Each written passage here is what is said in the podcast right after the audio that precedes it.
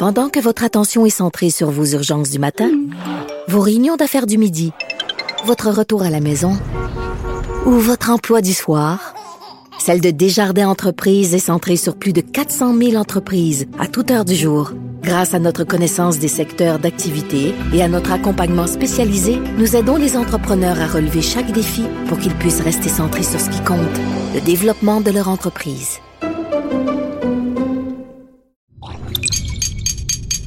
Cube Radio. Silence Veuillez vous lever. La cour présidée par l'honorable François-David Bernier est déclarée ouverte. Entrez dans les coulisses de la justice. Écoutez, vous serez pas jugé. Ils appellent à la barre les acteurs de l'actualité. Oui, votre honneur. Avec François-David Bernier. Avec François-David Bernier. Avocat à la barre. Cube Radio. Bonjour, bienvenue à l'émission Avocat à la barre. Et oui, c'est moi qui, qui est là ce matin, euh, en ce lundi à 10 heures, euh, et c'est moi qui sera là pour les deux prochaines semaines. Oui, je serai avec vous pour analyser l'actualité euh, ben, durant le temps des fêtes. Je, suis très content d'être là, de pouvoir vous accompagner durant ce temps des fêtes-là. Dans votre matinée, peut-être relax avec un petit café, petit chocolat chaud. Mais on va vraiment euh, analyser l'actualité parce que malgré euh, que ça sera c'est une période un peu plus tranquille, c'est certain qu'il y, a beaucoup de choses, qui vont se passer euh, dans les deux prochaines semaines parce que bon on sait on est dans, une, année particulière différente. On sait que en ce moment les rassemblements sont interdits. On pourra pas en quelque sorte euh, fête, ben on peut pas dire qu'on fêtera pas Noël parce qu'on conseille aux gens de fêter Noël en famille, de faire ça différemment, euh, mais on pourra pas avoir les, les, les parties de famille habituelles. Et euh, ben c'est sûr qu'à l'émission aujourd'hui, on va revenir là-dessus parce que c'est le, c'est un peu le sujet de l'heure. Honnêtement, j'écris dans le journal de Montréal de Québec et euh, il y a un article que j'ai écrit, je pense la semaine dernière, suite à une entrevue avec euh, euh, maître Jean-Pierre Rancourt sur qu'est-ce que pourront faire les policiers? Et je vous garantis qu'il y a beaucoup, il y a au-delà de, il y a presque 400 000 clics sur cet article-là parce que les gens s'interrogent beaucoup. Euh, c'est sûr que ce que je constate, regarde, on, c'est sûr qu'on on, on, on, dit pas aux gens de désobéir, mais il y a beaucoup de gens qui jonglent avec ça. On, assistera peut-être à des, des chicanes de famille, c'est déjà commencé. Certains disent, ben, regardez, on, on va enfreindre un petit peu, on va faire un petit rassemblement. Euh, d'autres vont peut-être carrément se, foutre des, règles et là, les policiers aussi vont intervenir. Même les petits rassemblements, on le rappelle aux gens, c'est la, conséquence de ça, c'est pas c'est pas tant oui, il peut avoir une contravention. Puis si vous faites, faites prendre, on va en parler un peu plus tard, est-ce qu'on va dénoncer? Si vous faites prendre, ça peut euh, coûter cher, mais la pire des sanctions, c'est de donner le virus à quelqu'un qu'on aime, quelqu'un de notre famille euh, qui euh, qui pourrait en souffrir, être malade et qui ou qui pourrait en décéder. Décéder, c'est l'extrême, mais imaginez les grands-parents euh, c'est quasiment la, la, la, définition de la négligence criminelle. Ça. Je veux pas faire peur aux gens. Il y aura sûrement pas d'accusation, mais c'est quand même intéressant de le voir. C'est quoi? La négligence criminelle C'est jamais euh, c'est pas des criminels notoires ceux qui commettent ce genre de crime-là. C'est souvent on se lève pas le matin puis qu'on se dit on, je vais commettre la négligence criminelle. C'est vraiment c'est un dans définition c'est un acte qui, qui est téméraire, déréglé que quelqu'un d'autre ferait pas. Bon, quelqu'un d'autre ferait pas. C'est sûr que les gens veulent euh, se rassembler, mais avec la situation de pandémie mondiale, avec les directives du gouvernement, avec l'information qu'on a sur le danger ben un peu de, de, de, de s'aveugler puis dire ben c'est pas grave. Ben moi je pense que c'est des conséquences qui peuvent euh, être lourdes puis euh, les, les, gens peuvent vraiment souffrir et euh, c'est c'est ça tout le questionnement que les gens ont. C'est pour ça que je dis on, va voir comment ça va durant le temps des fêtes, comment c'est géré et comme je l'ai dit à l'émission, on va en traiter. J'avais cet article-là dont je pense, j'avais parlé à un avocat criminaliste, il disait un peu les droits des policiers à l'effet que bon, ils ont pas le ça tout le monde le sait, ils n'ont pas le droit de rentrer chez vous si vous autorisez pas ou si il n'y a pas de télémandat. Bon, mais le télémandat, euh, quand ils vont aller le chercher, quand si vous invitez euh, votre frère avec sa, femme, je suis pas sûr qu'ils vont intervenir euh, dans ces cas-là. Puis même si votre voisin vous a dénoncé, parce que bon, c'est tout, ils, vont, ils vont avoir beaucoup d'ouvrages, comme on dit. Pendant ce temps-là, ça veut pas dire qu'il y a plus de crime. Hein. Euh, durant la pandémie. Donc, c'est le un petit peu le danger. Puis tout à l'heure, on, va voir plus tard l'opinion d'un policier. La police, euh, Daniel Cléroux, qui est analyste, qui a été policier, lui va nous expliquer en tant que policier comment il voit ça. Ça va être intéressant de voir euh, est-ce que c'est ce que le criminaliste a dit, est-ce que le policier pense la même chose. Et euh, ça m'amène aussi sur un point. Euh, on a vu euh, Valérie Plante qui vous a à Montréal et je mets à Québec c'est un peu la même chose et dans les régions on, incite les gens à dénoncer. C'est quand même c'est particulier, c'est historique de voir ces déclarations-là. Moi, en tant que juriste, ça me frappe de, de, de voir traiter ça parce que euh, c'est digne d'un pays totalitaire de dire dénonce ton voix. On, voyait ça à Cuba, là, ils appelaient ça les tontons macoutes. Là. C'est, c'est, ils dénonçaient, la police débarquait, ils se faisait arrêter, ils disparaissaient. Mais euh, dans ce cas-ci, c'est dénoncer, c'est ça un peu le débat. Est-ce que c'est, c'est péjoratif? Est-ce que c'est, c'est, c'est les stools qui dénoncent ou c'est un acte de bonne foi? Euh, de, de, santé publique, de sécurité.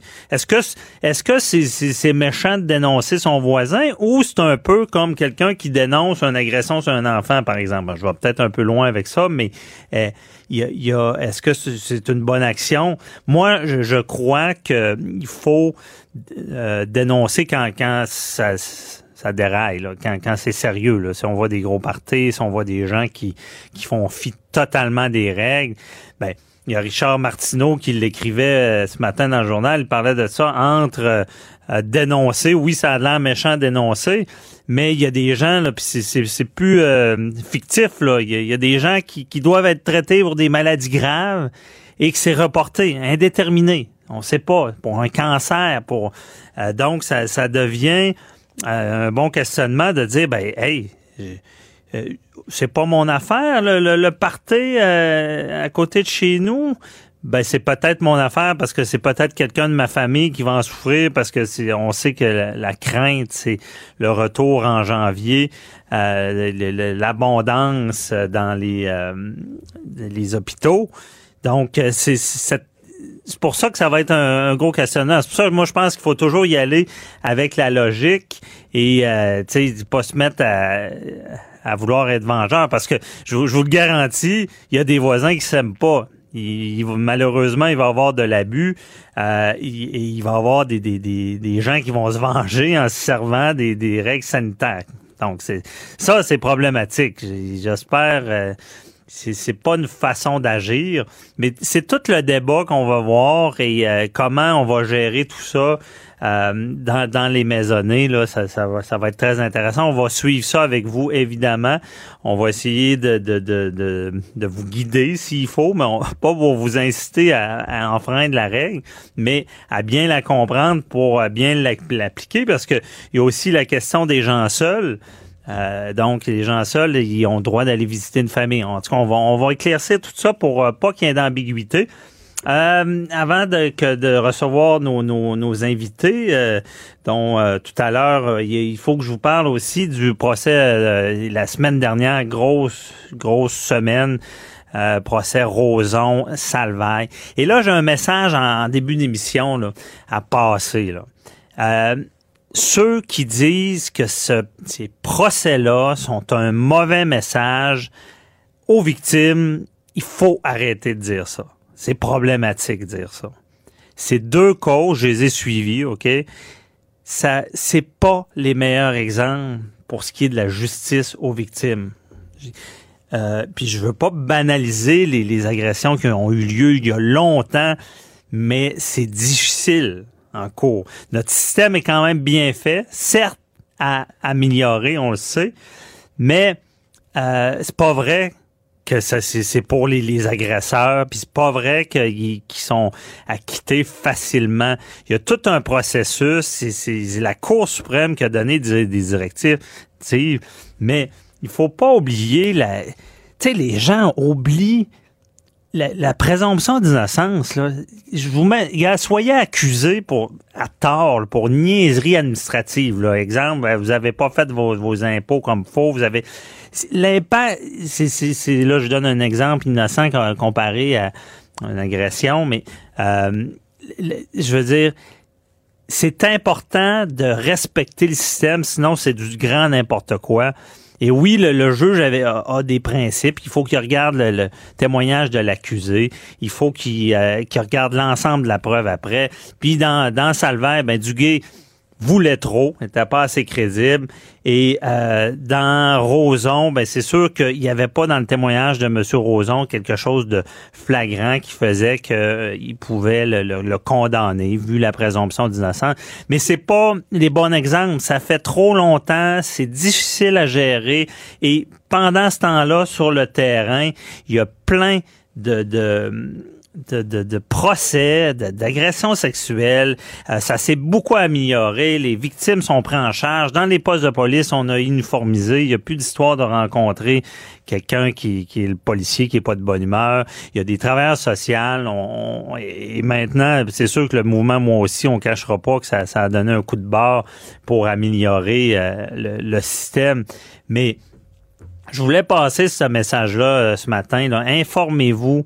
Euh, c'est ça vaut euh, c'est pas vrai que c'est des bons exemples c'est les pires exemples mais c'est les plus médiatisés c'est certain qu'on les suit euh, encore plus. Donc, on va en parler plus amplement au retour. Là, restez là. On va parler avec Maître Elodie de Rolette French justement Roson, Salvaire et la présomption d'innocence. Est-ce que la présomption euh, d'innocence existe encore? À tout de suite. Pendant que votre attention est centrée sur cette voix qui vous parle ici, ou encore là, tout près ici, très loin là-bas, ou même très, très loin, Celle de Desjardins Entreprises est centrée sur plus de 400 000 entreprises partout autour de vous. Depuis plus de 120 ans, nos équipes dédiées accompagnent les entrepreneurs d'ici à chaque étape pour qu'ils puissent rester centrés sur ce qui compte, la croissance de leur entreprise.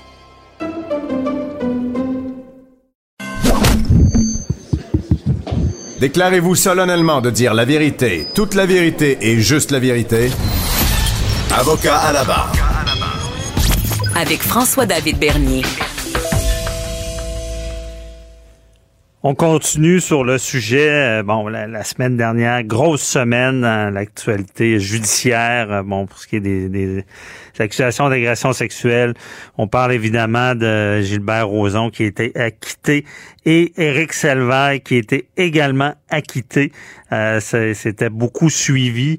Euh, J'en ai parlé tout à l'heure aussi de l'histoire de, de, de des, des, des, mouvements pour les victimes qui sont fâchés des décisions, qui disent c'est un mauvais signal. Je vous ai expliqué un peu pourquoi, bon, ben, le, fardeau de preuve, euh, pourquoi c'est, pour moi ce n'est pas le cas. Mais c'est quand même intéressant parce que c'est des gens qui ont, ont passé à travers le, le, système judiciaire et là sont acquittés. Et je suis pas sûr qu'ils sont innocentés. Et je suis pas sûr que par la suite, ah, ces, ces personnes-là, il n'y a, pas des gens qui vont dire ils l'ont fait quand même. Et il y avait dans le jugement de, de, Gilbert Rozon, la, la juge, puis ça c'est une formulation qui est souvent utilisée. Il dit euh, bon, euh, c'est euh, le, fardeau de preuve n'a pas été rempli par le ministère public, mais ça veut pas dire que ces événements-là ne sont pas arrivés, mais le fardeau de preuve est tel que je dois l'acquitter. C'est quand même, moi c'est sûr qu'à chaque fois que j'entends ça, je me dis ça, me glace un peu le sang, parce que oui, je suis pour la, présomption d'innocence. Et on va essayer de comprendre ça, c'est quoi la présomption d'innocence, avec euh, Maître Elodie Drolette euh, French du cabinet Jean-François Bertrand, avocat. Bonjour. Bonjour, M. Bernier. Merci de me recevoir. Ben, je, suis content de vous recevoir. C'est un sujet un peu épineux. Hein. on, va tenter ensemble de faire comprendre aux gens pourquoi c'est important cette présomption d'innocence. Et. Maître Drolet, pour vous, est-ce que ça existe encore la présomption d'innocence? Ben, je vous dirais qu'en 2020, c'est certain qu'avec les médias, puis surtout la dernière année, l'autre année précédente, la présomption d'innocence a été nécessairement très écorchée. Euh, dans mm. les médias. Il faut, faut comprendre que quand euh, des dénonciations sont faites, souvent les médias vont faire une sélection d'informations qui vont laisser percevoir que euh, l'accusé est tout de suite coupable. Puis c'est selon moi quelque chose qui est très, très, très nocif pour notre système de justice. parce que avant même que la personne ait subi son procès, avant même qu'on dépose une quelconque preuve, on est persuadé que cette personne est déjà coupable. Puis quand un jugement comme celui de M. Roson ou M. Salvaille sort, mais c'est sûr qu'il y a une, incompréhension de la part du public qui est encore plus importante. Puis, euh, c'est comme vous le mhm. disiez tout à l'heure, euh, la présomption d'innocence, la culpabilité de, l'accusé est, retenue malgré son acquittement. Mhm. Ben, c'est ce qui c'est ça. Essayons de, décortiquer ça. Euh, dites-moi, je me trompe il y a un peu deux présomptions d'innocence. Il y a celle devant les tribunaux, là, qui, qui est la charte canadienne, et mm-hmm. qu'on, qui, doivent pas évidemment juger en regardant les nouvelles puis dire ben Roson, il y en a plusieurs qui l'accusent, donc je vais, je, vais le, je vais le rendre coupable. Ça, c'est un peu celle devant les tribunaux. Puis il y a celle de la charte québécoise dans, dans la société en général. Mais, mais la présomption. Oui, allez-y, pardon. Oui, allez-y. Expliquez-nous, c'est quoi cette présomption d'innocence-là? Mais en fait, il n'y a pas deux présomptions d'innocence. C'est la même présomption d'innocence pour les deux devant les tribunaux, c'est-à-dire qu'un accusé, dès qu'il est coupable, ben en fait, dès qu'il est accusé, il n'est pas coupable. C'est vraiment euh, la couronne qui doit démontrer, en faisant une preuve devant un juge, que euh, cette personne-là a commis l'infraction. À ce moment-là, on présume, donc de prime abord, on peut comprendre, on peut percevoir en fait que euh, il y a peut-être euh, un petit plus qui est donné à l'accusé, mais on lui dit non, tu n'es pas coupable. C'est vraiment euh, au procureur de la couronne de démontrer que lui est coupable. Donc le juge, dans son esprit, il doit commencer au départ en disant non, il n'est pas coupable, puis à la fin de toute la preuve, là, il doit décider si oui ou non il est coupable. Mhm. Mais moi, ce que je trouve intéressant quand vous dites qu'il y a comme deux présomptions d'innocence, c'est comme si aujourd'hui, juridiquement, il y en a une, mais il n'en existe plus une publiquement. Donc, je trouve qu'effectivement, il y a comme deux présomptions d'innocence une qui n'est pas respectée publiquement, alors que juridiquement, cette présomption-là d'innocence, elle est essentielle à tout système de justice parce que sinon, c'est sûr que des accusés seraient coupables à tort, puis on viendrait brimer la liberté, puis c'est très, très, très important d'un individu pour rien. Donc, c'est, c'est ça la base de la présomption d'innocence, c'est éviter que des personnes se retrouvent là, brimées dans leur liberté alors qu'ils n'ont rien fait au bout du compte. Mhm. Et comment euh, et là est-ce que est-ce que vous pensez que ces gens-là vont, vont, en bénéficier euh? De la présomption d'innocence? Ouais. Ben, ben, je pense qu'au départ, ils devaient en, en bénéficier, mais qu'ils n'en bénéficient pas parce qu'au bout du compte, quand on lit un jugement comme celui de la, de la juge Hébert, ben, on peut comprendre qu'il a été acquitté, sauf que publiquement, il demeure coupable aux yeux de tous. Donc, c'est là qui est, qui est la problématique, c'est qu'au bout du compte, il n'en a pas réellement bénéficié. Il a été coupable aux yeux de tous. Donc, c'est mhm. certain que pour moi, c'est pas respecté. Puis, euh, c'est très problématique. On, prend des cas comme, par exemple, Salvaille vendredi, mais sa, carrière, là, euh, il, n'en a tout simplement plus. Là. Il ne peut plus travailler publiquement alors que c'était son gang-pain. Puis, au bout du compte, on vient nous dire, ben, il a été acquitté. Puis, en plus de ça, il a été acquitté parce que la version euh, du plaignant n'a pas été retenu. Donc, c'est sûr que c'est problématique parce que publiquement, malgré son acquittement, il demeure coupable au-dessus de tout. Mm Puis, euh, on, je vous demande pas la réponse, euh, Mme mais euh, on, va, on, va, on va penser ensemble. Mais je, je me demande, c'est quoi la, la différence entre la présomption d'innocence et euh, un peu, tu sais, des des, des, propos qui sont tenus publiquement parce que c'est, c'est, c'est des gens qui, qui bon qui sont dans le système judiciaire mais en même temps ils se font un peu accuser de plein de choses sur la place publique. Euh, y a-t-il une différence entre les deux, la présomption d'innocence, puis peut-être qu'ils se font en même temps diffamer ou euh, si quelqu'un se conduit mal, mais c'est pas nécessairement criminel, est-ce que est-ce que vous pensez que le public a le droit de savoir? Pense nécessairement que le public a le droit de savoir, mais c'est juste que ce que je déplore, c'est la sélection d'informations. C'est-à-dire que quand quelqu'un est accusé, on doit mettre tous les éléments en perspective. On doit informer les gens pour leur expliquer ce que c'est le système de justice. On doit, par exemple, réitérer que la personne elle est innocente pour le moment, mais qu'il y a des allégations à son encontre. On doit expliquer comment fonctionne le système de justice pour que la personne qui lit les journaux, la, personne qui voit la, nouvelle à l'effet que Gilles Barroso a été acquitté, il va comprendre que ça revient en fait à la poursuite de démontrer qu'il est coupable. Donc, moi, je pense que c'est très important d'informer, c'est très important de dénoncer. C'est tout simplement qu'il doit, on doit donner un portrait global au lecteur, à l'auditoire, pour qu'il puisse être en mesure de comprendre vraiment la situation. Puis ça, ça va aider également quand un jugement est rendu. Parce que quand un jugement est rendu, puis acquitte quelqu'un, ben, à ce moment-là, la population va être en mesure de comprendre davantage les motifs. Puis c'est vraiment important, puis il faut continuer à dénoncer ça. On, va tout le temps, tout le temps l'accepter, mais il faut juste que le portrait là, soit donné fidèlement de ce que c'est le système de justice pour qu'ensuite de ça, les gens puissent avoir confiance, puis que la présomption d'innocence demeure également pour l'accusé. Mm là, on s'entend en ce moment, c'est pas trop le cas avec les médias sociaux. Euh, et est-ce qu'il y a des solutions à ça? Parce que on sait là que, que de nos jours, là, si euh, n'importe qui, bon, qui est dans le domaine public, qui euh, se fait accuser, souvent il va tomber avant même de, de, subir un procès. Là. Euh, y a-t-il des solutions pour ça?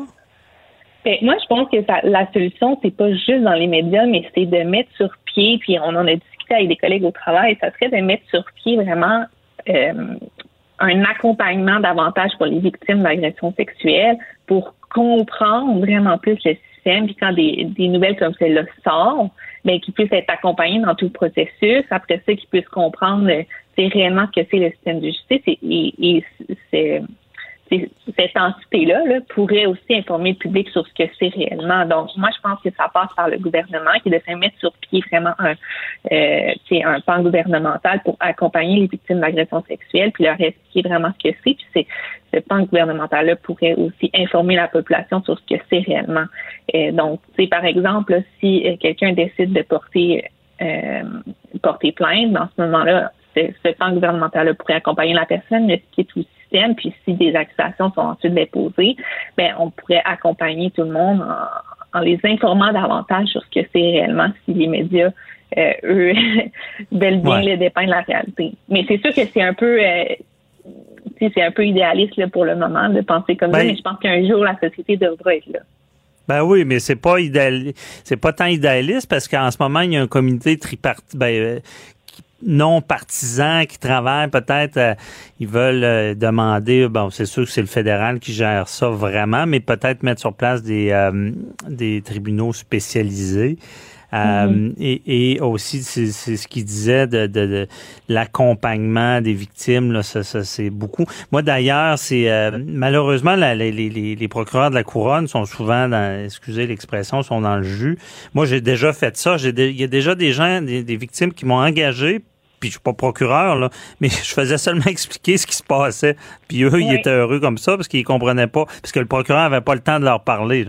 C'est un peu ça. Puis, mais ça m'est arrivé également, là, pas, pas plus loin que l'année dernière où on, m'a demandé de faire ça, puis j'étais mal à l'aise, j'ai dit non, tu n'allez pas me payer pour faire ça, je vais vous expliquer gratuitement comment ça se passe, puis euh, ensuite de ça, il faut que vous soyez accompagné par le procureur de de, mhm. de la, couronne. Mais c'est sûr que c'est problématique. Puis on peut pas leur en vouloir. Les procureurs de la couronne, ils en ont tellement sur les épaules. Ils en ont ben tellement. Mais c'est sûr qu'il faut mettre des outils nouveaux pour aider ces victimes-là. Euh, moi, je pense pas nécessairement que ça passe par un, tribunal spécialisé parce que je pense que tous les tribunaux doivent être parfaitement conscientisés sur la réalité des victimes sexuelles aujourd'hui. Mais c'est juste que euh, on doit vraiment avoir une entité qui est là pour consacrer du temps puis comprendre, écouter les victimes. Euh, tout en leur mhm. expliquant que parfois, la présomption d'innocence est super importante et que ça va mener à un acquittement. Ben oui, c'est ça. Expliquer vraiment. Euh, c'est certain que de, comprendre, ça, enlève beaucoup de, cynisme euh, dans, la population. Euh, mais euh, c'est un sujet très intéressant, puis il faut en parler, on verra. Moi, peut-être que même, je, je, des fois, je me dis, coudon, ça prendrait, il faudrait quasiment que les, accusations au départ soient confidentielles, pas que le dommage soit fait avant de savoir s'ils sont coupables ou pas. Mais ça, c'est un autre dossier parce qu'un procès, c'est public, puis je suis pas sûr que ça fonctionnerait. mais merci beaucoup. Ouais, c'est ça, on s'en reparlera. Merci à vous, Maître Elodie Hydrolette French. Très intéressant. Bon, on s'en reparlera. Euh, Bonne fin de journée. Bonne fin de journée. Euh, restez avec nous. Ceux qui se posent des questions sur les vaccins, euh, c'est est-ce que euh, on se demande même avec euh, Maître Marianne Plamondon que j'ai reçu en entrevue la, la, semaine dernière, parce qu'on va revenir sur des entrevues marquantes de l'année. Et est-ce que les vaccins pourraient être obligatoires? On lui en parle dans quelques instants. Avocat à la barre. Alors, je procède à la lecture du verdict. Avec François-David Bernier. Les meilleures plaidoiries que vous entendrez. Cube Radio. Avocat à la barre. Avec François-David Bernier. Des avocats qui jugent l'actualité tous les matins. Allez-vous vous faire vacciner? On a vu que les vaccins euh, seront bon, accessibles. C'est sûr qu'il y a des tranche, il y a des priorités, évidemment, nos, aînés, euh, les personnes dans, le milieu de la santé. Ensuite, ben, on arrivera à la vaccination euh, de la population. Certains, bon, sont pour parce qu'on veut sortir de, la pandémie. D'autres ont certaines craintes euh, de se faire vacciner. On se rappelle avec H1N1, euh, il disait qu'avec le vaccin, il y avait un risque de, développer un guilin barré. C'est quoi ça? On sait pas trop, ça fait peur. On sait aussi qu'au Canada, il y, a, un registre euh, d'indemnisation suite à des vaccins. Ça fait peur d'entendre ça aussi. on a vu certains effets secondaires normaux en lien avec des allergies. Donc, euh, la vaccination, on, s'attend à un grand débat, ça va faire parler. Euh, c'est une bonne solution, mais ça fait peur. Et on se demande aussi, est-ce que votre employeur pourrait dire, ben, vous rentrerez pas au travail si vous n'êtes pas vacciné? On peut-tu aller jusque-là? Et on en parle avec euh, une spécialiste du domaine, maître Marianne Plamondon de chez Langlois qui est avec nous. Bonjour. Bonjour. Ah, donc, c'est le, c'est le sujet de l'heure. Euh, est-ce que, on va commencer comme ça, est-ce que notre employeur peut, euh, pourra nous exiger d'être vacciné avant de venir travailler? Ben, chose certaine, ça n'a jamais été fait. Euh, il n'y a jamais eu d'obligation comme telle. La seule façon qu'un employeur pourrait aller jusqu'à obliger la vaccination de ses employés, c'est s'il est capable de rencontrer le critère de l'article 20 de la charte, c'est-à-dire que c'est une exigence professionnelle justifiée. Donc, dans le sens que, euh, au fond, c'est justifié pour l'employeur d'obliger les gens à se vacciner tellement le risque est important pour la santé et sécurité de ses employés. À l'heure mhm. actuelle, la seule place où je verrais un employeur pouvoir dire ça, c'est peut-être dans les CHSLD où il y a eu tellement de décès, euh, il y a eu tellement d'infections. Est-ce qu'un employeur dans un contexte comme celui-là pourrait l'argumenter assurément? Est-ce qu'il va gagner? Ça va être du droit nouveau, mhm. mais ça va être à voir. Mais encore là, il faut voir aussi, euh, quand on voit que le gouvernement Trudeau dit que 100% de la population va être vaccinée au mois d'août, est-ce que le gouvernement du Québec va décider là d'aller vers l'article 123 euh, de la loi sur la santé publique où il a le, pouvoir d'ordonner la vaccination obligatoire mhm. de toute la population et que même là, il peut y avoir là des ordonnances du tribunal pour faire vacciner les gens en vertu de la santé publique. C'est ça qui va être euh, intéressant à voir, avec la question aussi qu'on sait qu'il y a certains groupes religieux qui sont contre la vaccination. qui ne n'acceptent pas la vaccination. Il y a des gens qui ont des croyances qui vont à l'encontre.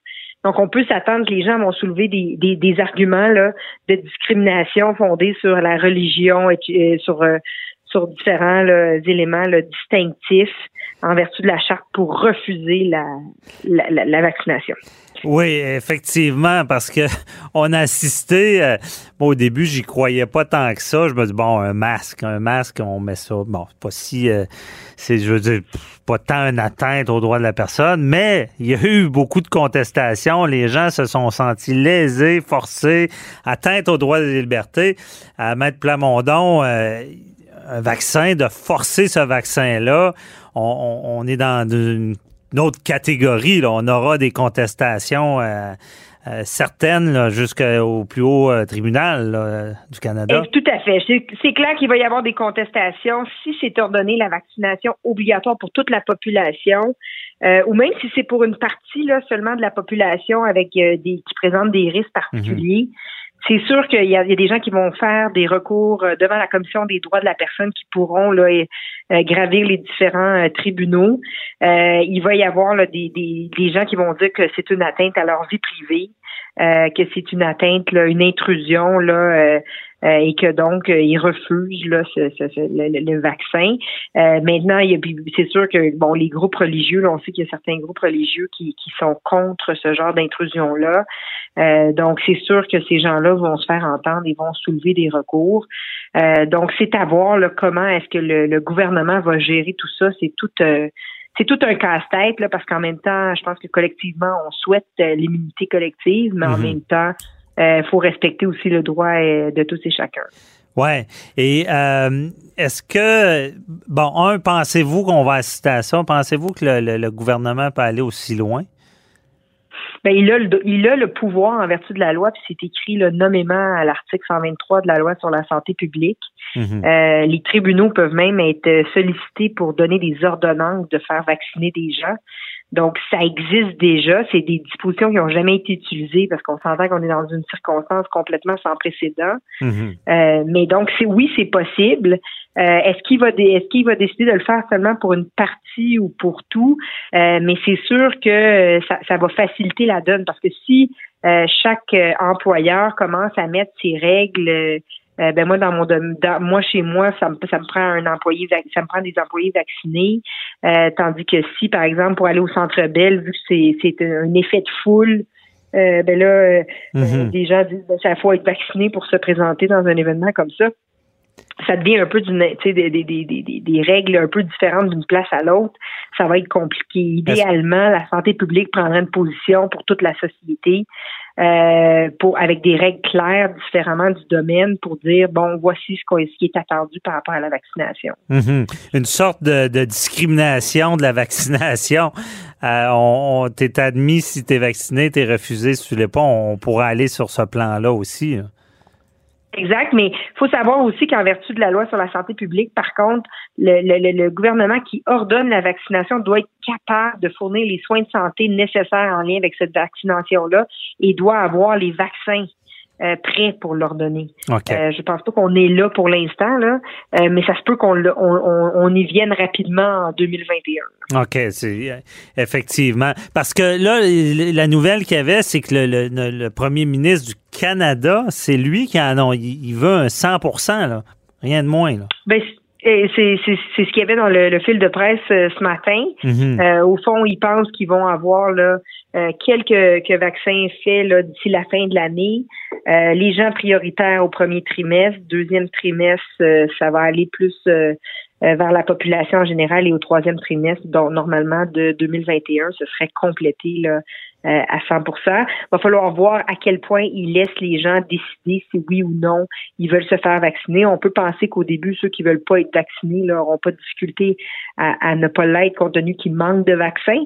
Mais plus on va arriver loin dans le processus, il va falloir voir est-ce que pour certains types d'emplois, est-ce que euh, pourrait y avoir une prise de position aussi euh, au niveau santé sécurité au travail que les employeurs dans certains domaines devraient s'assurer de la vaccination des employés compte tenu des coûts? Parce qu'à la fin c'est quand même euh, la CNSST SST qui indemnise les gens qui attrapent la COVID, qui subissent subissent des répercussions de la COVID et donc il y a des coûts pour les employeurs qui sont immenses. Euh, les, les, les, gens là, en CHSLD qui ont tous été là, en retrait pendant de longs mois, puis ceux qui ont attrapé la COVID, il y a des coûts afférents à ça. Là. Ces gens-là continuent de recevoir leur salaire pendant cette période-là. Ouais. Donc, c'est sûr qu'il va y avoir une réflexion sérieuse dans certains milieux de travail mais c'est pas dans tous les milieux de travail qu'on va pouvoir, un employeur va pouvoir ordonner la vaccination. Ce serait, euh, il n'y aurait pas de justification de violer la vie privée comme ça des employés. OK, on comprend bien, surtout l'exemple des CHSLD. Mais dans le gouvernement, dans, dans sa, sa capacité d'ordonner un vaccin, là, je comprends qu'il peut, bon, d'ordonner le public à se faire vacciner, c'est un peu surréel de voir ça. On, voit des images, quelqu'un qui est traîné de force euh, à, l'hôpital, qu'on l'attache quasiment, puis qu'il faut le vacciner. On comprend l'intrusion de l'aiguille, qui, qui euh, c'est un peu, il y, a des gens qui qui seraient prêts à se battre pour pas que ça arrive, comme vous le dites, avec les, les religions. Mais le, gouvernement pourrait, là, je comprends aussi que l'employeur peut le demander dans certains domaines, là, lorsque ça peut être grave sur la santé et sécurité. Mm-hmm. Est-ce que le gouvernement peut cibler et forcer les employeurs à exiger un vaccin? Ben, en fait, euh, ce que ce que 123 dit au niveau de la loi euh, sur la santé publique, ça dit qu'il peut euh, viser un groupe, une partie de la population, selon là, les selon les groupes qui doivent être prioritairement vaccinés. Donc la, la réponse est oui, il pourrait décider que certains tranches d'employeurs devraient nécessiter. Et juste vous dire, l'article 126 dit que si une personne fait défaut de se soumettre à la vaccination, tout juge de, la Cour du Québec, Cour municipale, euh, peut ordonner la vaccination. Et s'il pense, le juge, que la personne ne s'y soumettra pas, il peut ordonner que la personne soit conduite à un endroit précis pour y être vaccinée. Fait que peut-être que l'image ah. que vous dites, euh, qu'on peut pas y croire qu'il y a des gens qui vont ben c'est prévu par la loi. Donc euh, c'est possible, c'est juste qu'on n'a jamais vécu de notre vécu une une pandémie comme celle-là, mais c'est prévu par la loi sur la santé euh, publique. Donc, il va falloir voir jusqu'où va aller euh, notre gouvernement. mais c'est sûr que dans certains milieux où le risque est grand, puis qu'on peut avoir des statistiques très importantes là, de gens mhm. qui demeurent avec des, des séquelles importantes de la COVID. On peut comprendre un employeur aussi de vouloir s'assurer que ses employés, on se rappellera que l'employeur, sa première priorité devrait être la santé et sécurité de ses employés. au fond, ça vise à les protéger. Là. Non, c'est ça. Puis ça, ça, crée une sorte de... Quand ça vient avec l'emploi, je pense que les gens ont plus tendance à s'y conformer euh, pour travailler, pour être en sécurité. L'autre image, on va se laisser là-dessus, mais est assez impressionnante. J'imagine pas ça au Québec, mais euh, dépendamment de la, de la, gravité. Et euh, Maître Plamondon, on, on, va suivre, comme vous le dites, euh, c'est du nouveau. Et est-ce que la loi sur la santé euh, public a des failles, c'est certain qu'il y aura, euh, si on, est, on se rend là, c'est certain qu'il y aura beaucoup d'avocats qui, qui vont, ils vont travailler fort pour en trouver. Et peut-être, en tout cas, je prévois ça, peut-être euh, une histoire de compétence aussi, de, de euh, une loi provinciale qui, qui, qui brime certains droits, qui n'a pas été testé. Est-ce que ce, cet ordre-là de, devrait venir du fédéral? Est-ce que le, le, Trudeau devra décréter la, la fameuse loi fédérale sur l'état d'urgence, quasiment une mesure de guerre pour faire vacciner le monde. On, est dans le film d'horreur, mais on, comprend bien le propos, c'est qu'il y aura certainement des solutions, puis peut-être ça va passer avec l'emploi. Merci beaucoup, euh, Maître Marianne Plamondon, de nous avoir éclairé dans ce dossier-là, assez euh, inconnu. Pendant que votre attention est centrée sur cette voix qui vous parle ici, ou encore là, tout près ici, très loin là-bas, Celle de Desjardins Entreprises est centrée sur plus de 400 000 entreprises partout autour de vous. Depuis plus de 120 ans, nos équipes dédiées accompagnent les entrepreneurs d'ici à chaque étape pour qu'ils puissent rester centrés sur ce qui compte, la croissance de leur entreprise.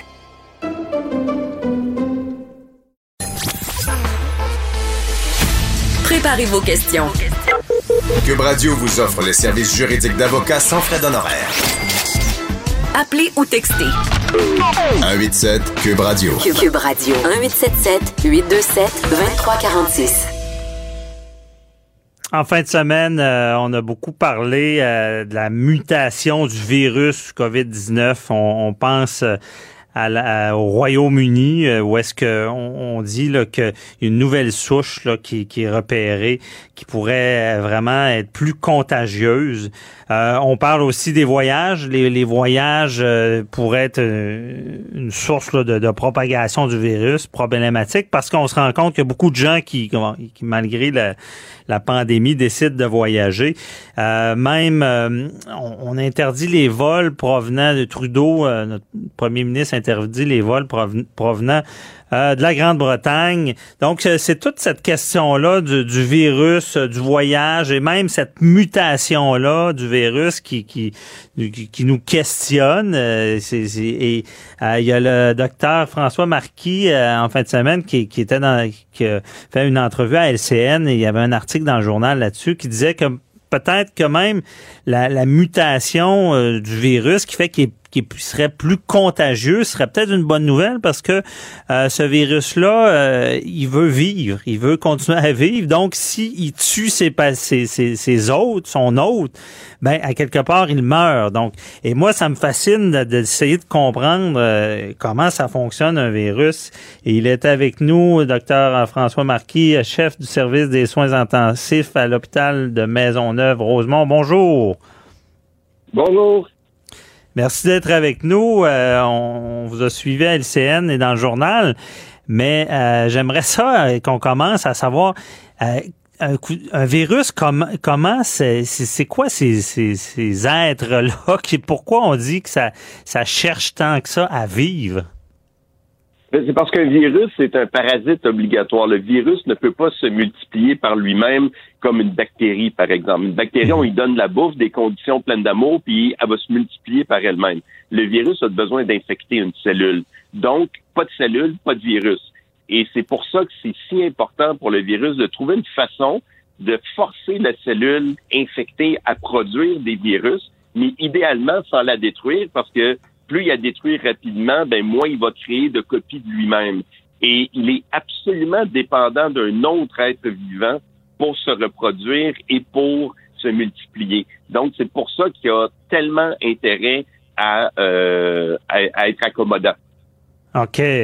Mais ça va avoir là une question niaiseuse, mais pourquoi il veut vivre comme ça? Ça vient de où? C'est parce que c'est pas c'est pas c'est pas pensant comme on dit, mais c'est c'est inné dans un virus? Non. C'est comment ça fonctionne, c'est que quand les virus se reproduisent, la première chose qu'ils doivent faire, c'est de copier leur matériel génétique. Autrement dit, ils font un set de plans pour le prochain. Et mhm. euh, comme toute personne qui recopie, de temps en temps, il y a une erreur. Et cette erreur-là, qui est purement euh, aléatoire, ça arrive au hasard sur les nombres de copies qui se font, euh, il y a certaines copies qui rendent le plan complètement illisible. Ben là, on comprend que cette lignée-là arrête là. Mais des fois, il y a une, euh, une erreur qui va donner une protéine un peu différente, qui va donner un, gain au virus. C'est complètement par hasard, mais tout d'un coup, il devient plus efficace à faire quelque chose. Ça peut être plus efficace à, à se reproduire, c'est une chose, mais il peut aussi être moins efficace à tuer son hôte. Et quand on arrive avec un plan comme ça, ben là, tout d'un coup, ceux-là, ils vont gagner parce qu'ils vont dépasser tout le monde, parce qu'ils sont les plus rapides. Ces autres vont se multiplier plus vite, puis ils vont tranquillement écraser tous les autres virus. Mm-hmm. OK, je comprends, c'est intéressant, mais euh, je, vais encore plus loin. C'est très, euh, c'est très économique. Hein? C'est un peu comme une, une compagnie qui développe un, produit, puis son marché, son produit fonctionne mieux, et plus rapide à fabriquer, puis coûte moins cher, ben, c'est le produit qui va envahir le marché, là. OK, je comprends. Et euh, mais écoute ces virus-là, on, on sait-tu, on connaît-tu pourquoi ça existe? Pourquoi c'est là euh, quand on parle de biologie? Oui, ben les, les virus, hein, c'est très, très vieux sur Terre. Et en fait, c'est bien antérieur. Il y avait des virus bien avant qu'il y ait des êtres humains. Il y avait probablement des virus bien avant qu'il y ait des euh, n'importe quoi qui bougeait sur Terre. Là. Mhm. et, de savoir exactement l'œuf ou la poule, c'est dur de le dire. Ils sont vraiment arrivés en premier parce qu'ils ont besoin d'une cellule pour vivre. C'est un, peu compliqué, mais c'est vieux comme le monde et, et c'est un modèle éprouvé. Là, on s'entend, ça fait des milliards d'années qu'il y a des virus qui se développe, qui change, qui évolue. Et, c'est un peu une guerre perpétuelle entre les organismes à cellules et les virus. Parce que vous savez qu'il y a même des bactéries qui attrapent des virus. Ah, c'est même pas juste les êtres humains, naturellement, les animaux, les poissons, tout ça, mais même des êtres aussi simples que des bactéries peuvent parfois attraper des virus. OK, je comprends. Et euh, là, là, cette mutation-là, parce qu'au départ, tout le monde avait peur d'une mutation plus euh, agressive, un virus qui, qui tuerait plus. Et là, là, ce que vous dites, c'est que ça peut être une bonne nouvelle, dans le sens qu'il peut euh, être plus euh, contagieux, mais moins causé de mort. Exactement. Et il faut pas oublier une chose, la contagion d'un virus et sa létalité, c'est deux choses complètement différentes. Il y a des virus qui sont extrêmement contagieux et qui ne tuent personne. Et euh, si on se rappelle, il y a plein d'épidémies de gastro, hein, de, de Norwalk ou des qui sont des maladies virales. Et quand ça rentre dans des CHSLD ou dans des hôpitaux, ça fait un ravage effrayant tellement c'est contagieux. Les personnes meurent. Tout le monde a des mm explosés, par contre. Et, et donc, ce virus-là, qui a été, et c'est important de le dire, identifié en Angleterre parce que les Anglais adorent chercher les mutations virales. Okay. J'oserais pas dire que ça vient de l'Angleterre. C'est là qu'ils l'ont identifié. Euh, c'est quand le gouvernement dit on va couper tous les vols en provenance de l'Angleterre, oui, OK, on sait qu'il y en a en Angleterre, mais ça veut pas dire que cette souche-là n'existe pas ailleurs. Là. Il faudrait faudrait regarder les voyages vraiment plus au sens large que juste pointer du doigt le pauvre pays qui a été celui qui a trouvé la souche. C'est pas de sa faute. Excusez, moi j'ai, pas, ça me fait rire un peu, c'est pas drôle, mais c'est, c'est un peu, euh, ils ont, été un peu trop intelligents. Ils, ont trouvé pourquoi, mais en réalité, je comprends bien votre propos, ça peut être n'importe où là. Euh, donc, ben, ils, payent pour la recherche ils l'ont déjà trouvé euh, dans d'autres endroits dans le monde. Et, l'autre chose, c'est que des fois aussi, il y a des variations. Cette variation-là est devenue soudainement populaire là, parce que euh, elle a été identifiée et publicisée, mais c'est loin d'être la première mutation que le virus fait. Le virus fait à peu près une mutation aux deux mois, mais 99% du temps, c'est des mutations qui ont aucun impact clinique. Hein, c'est un peu comme s'il changeait la couleur de ses yeux. Là on s'en fout de ça. Mais là, ça l'a modifié. On est capable de reconnaître une différence entre ce virus-là et la, souche originale, mais c'est pas d'emblée une catastrophe. OK, je comprends. Et euh, là, il est, comment il fait pour être plus euh, se propager plus facilement? Comment ça marche? Ben, en fait, euh, celui-là spécifiquement, je ne sais pas comment il fait. Je suis pas sûr qu'on sait exactement comment il fait. Mais pour vous donner une idée, ça pourrait être simplement euh, qui est plus facile, euh, il s'intègre plus facilement dans les cellules. Donc, il faut comprendre que c'est pas tous les virus qui réussissent à rentrer dans les cellules. Et si on a un virus qui est 1% plus efficace à rentrer dans les cellules puis à transformer la cellule en usine à virus, ben, il va devenir automatiquement plus contagieux. Euh, si chaque cellule est capable de produire plus de virus plutôt que d'être détruite, mais naturellement, il va devenir plus contagieux parce qu'une personne va fabriquer beaucoup plus de virus euh, avant que son système immunitaire arrête l'infection. C'est que plusieurs mécanismes qui permettent à un virus d'être plus contagieux.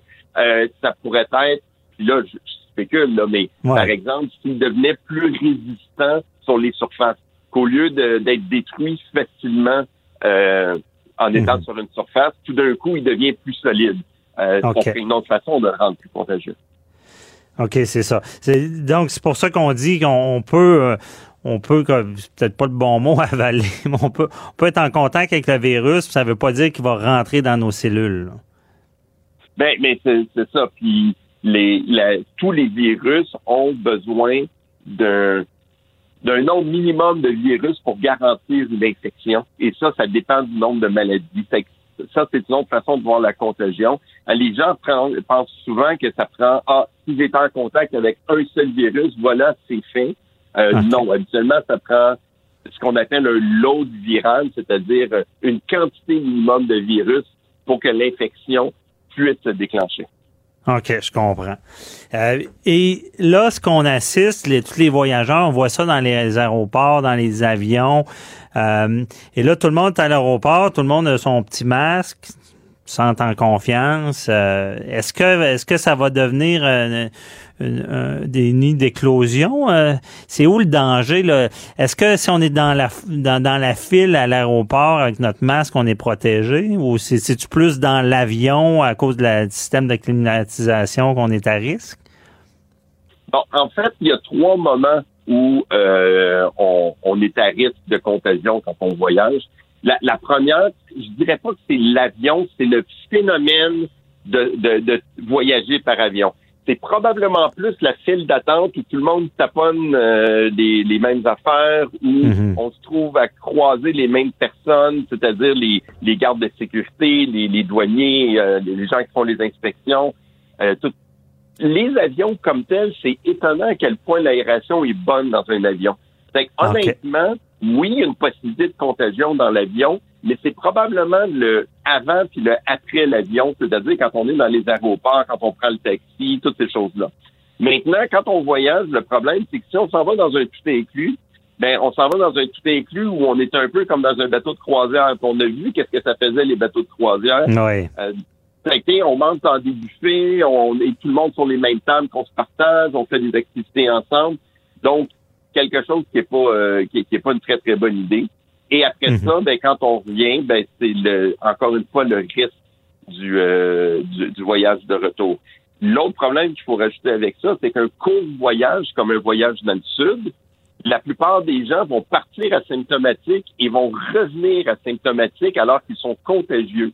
Et c'est là que c'est un problème, parce que quand les gens sont asymptomatiques, ils se méfient beaucoup moins, il y a moins de précautions, et c'est la raison pour laquelle ces voyageurs-là, qu'on n'a pas pu empêcher de partir, ça va être essentiel pour le gouvernement au retour de s'assurer que tout ce beau monde-là fait des quarantaines pour vrai. Parce que sinon, vous allez voir des centaines d'éclosions dans toutes les régions du Québec en même temps.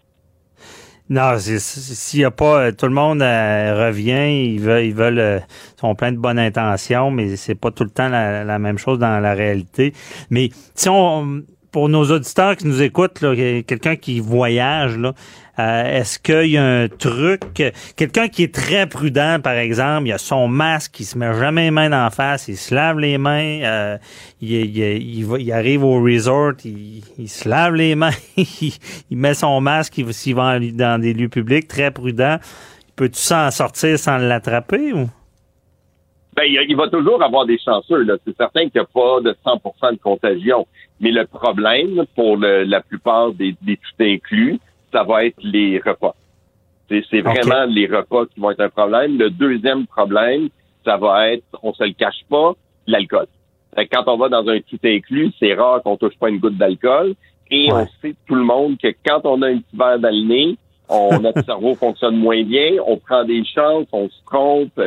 L'autre chose, c'est déjà, c'est pas super le fun d'avoir un masque, là au soleil. Là, les gens vont se dire, hey, pas pour revenir avec des lignes de masque détempées d'en face. fait qu'ils vont serait... enlever leur masque, là. Ouais, ça serait drôle de voir revenir le monde avec la. On verrait c'est qui qui, qui a été prudent puis qui l'a pas été. Mais euh, effectivement, puis ça m'intrigue. Il nous reste pas beaucoup de temps, mais dans la nourriture, c'est-tu les, l'assiette, c'est-tu est-ce que ça peut euh, si le cuisinier c'est mal lavé les mains puis qu'il sert un plat chaud, ça ça peut être là aussi?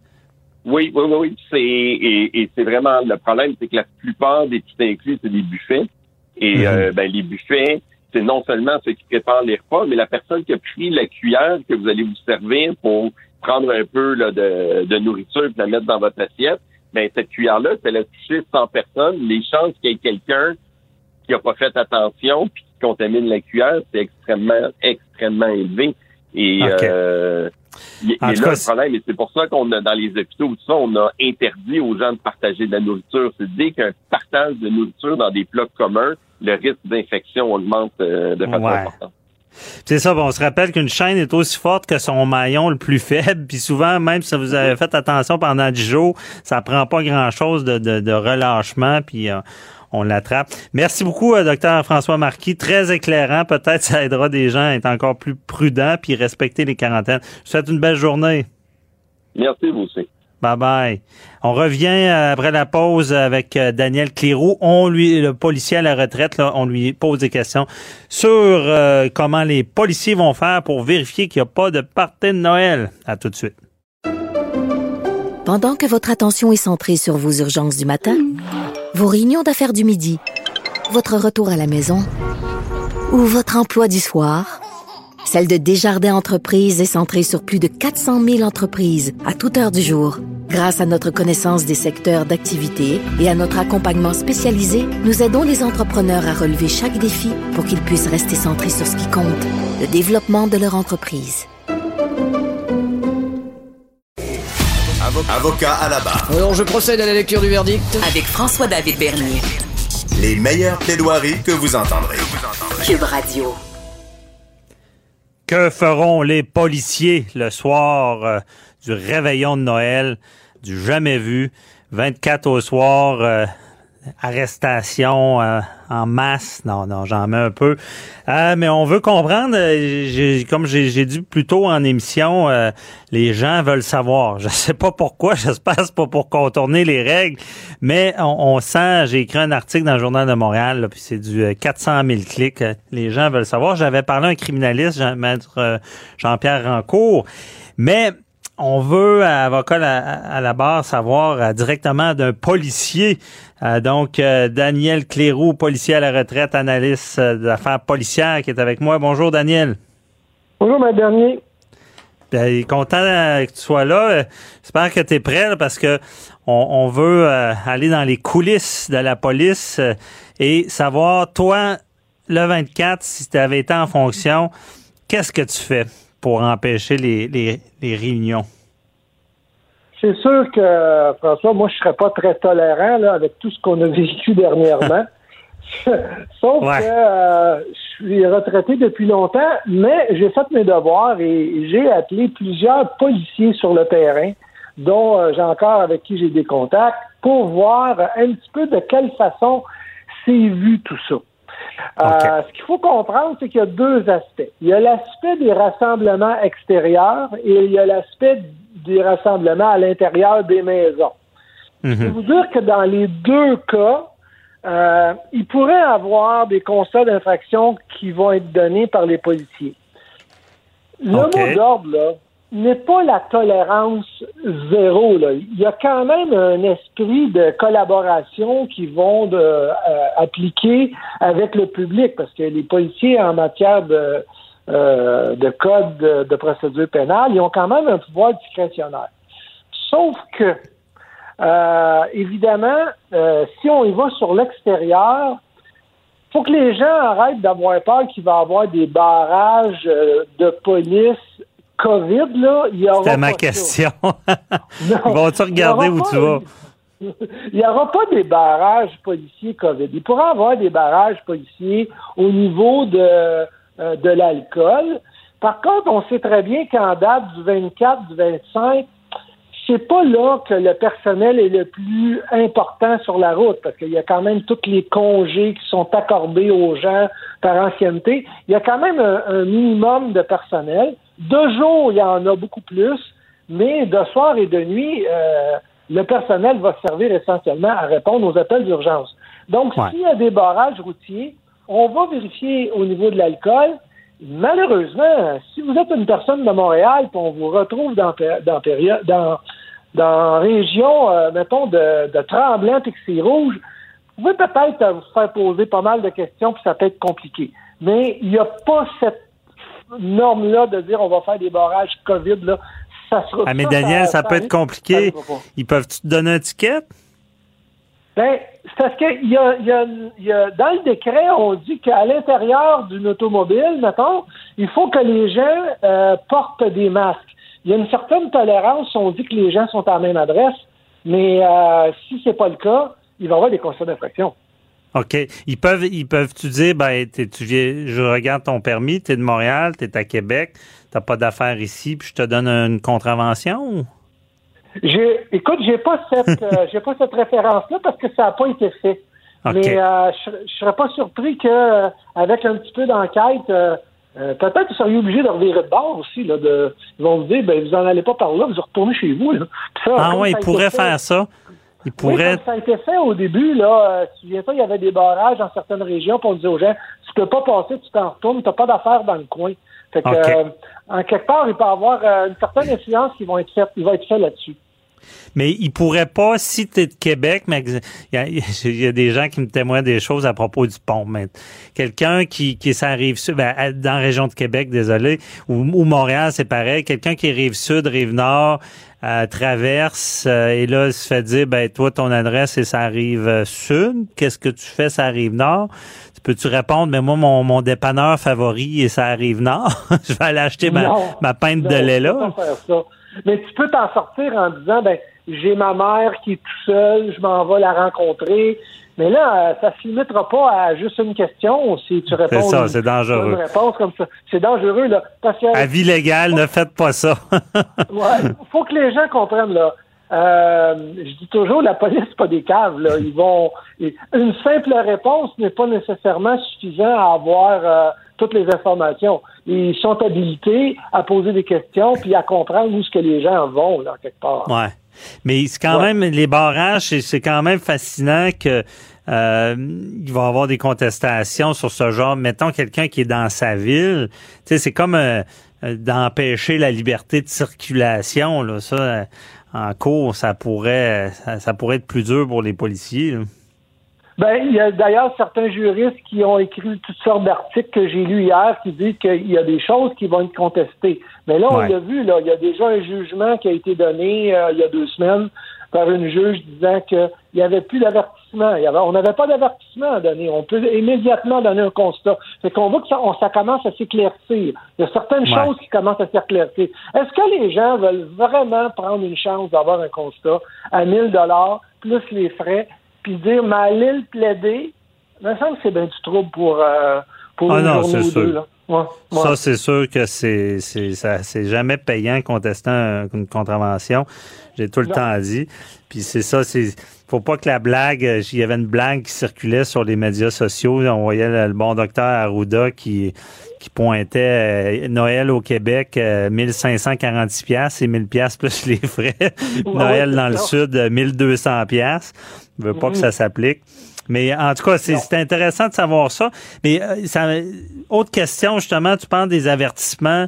Euh, est-ce que, bon, vous faites un... Vous avez enfreint la loi et euh, vous avez une réunion, vous êtes 5, 6, mettons, vous êtes, si vous êtes modéré, vous êtes ce nombre-là, et là, les policiers vous prennent. Est-ce qu'ils ils ont le devoir de vous, vous donner un avertissement?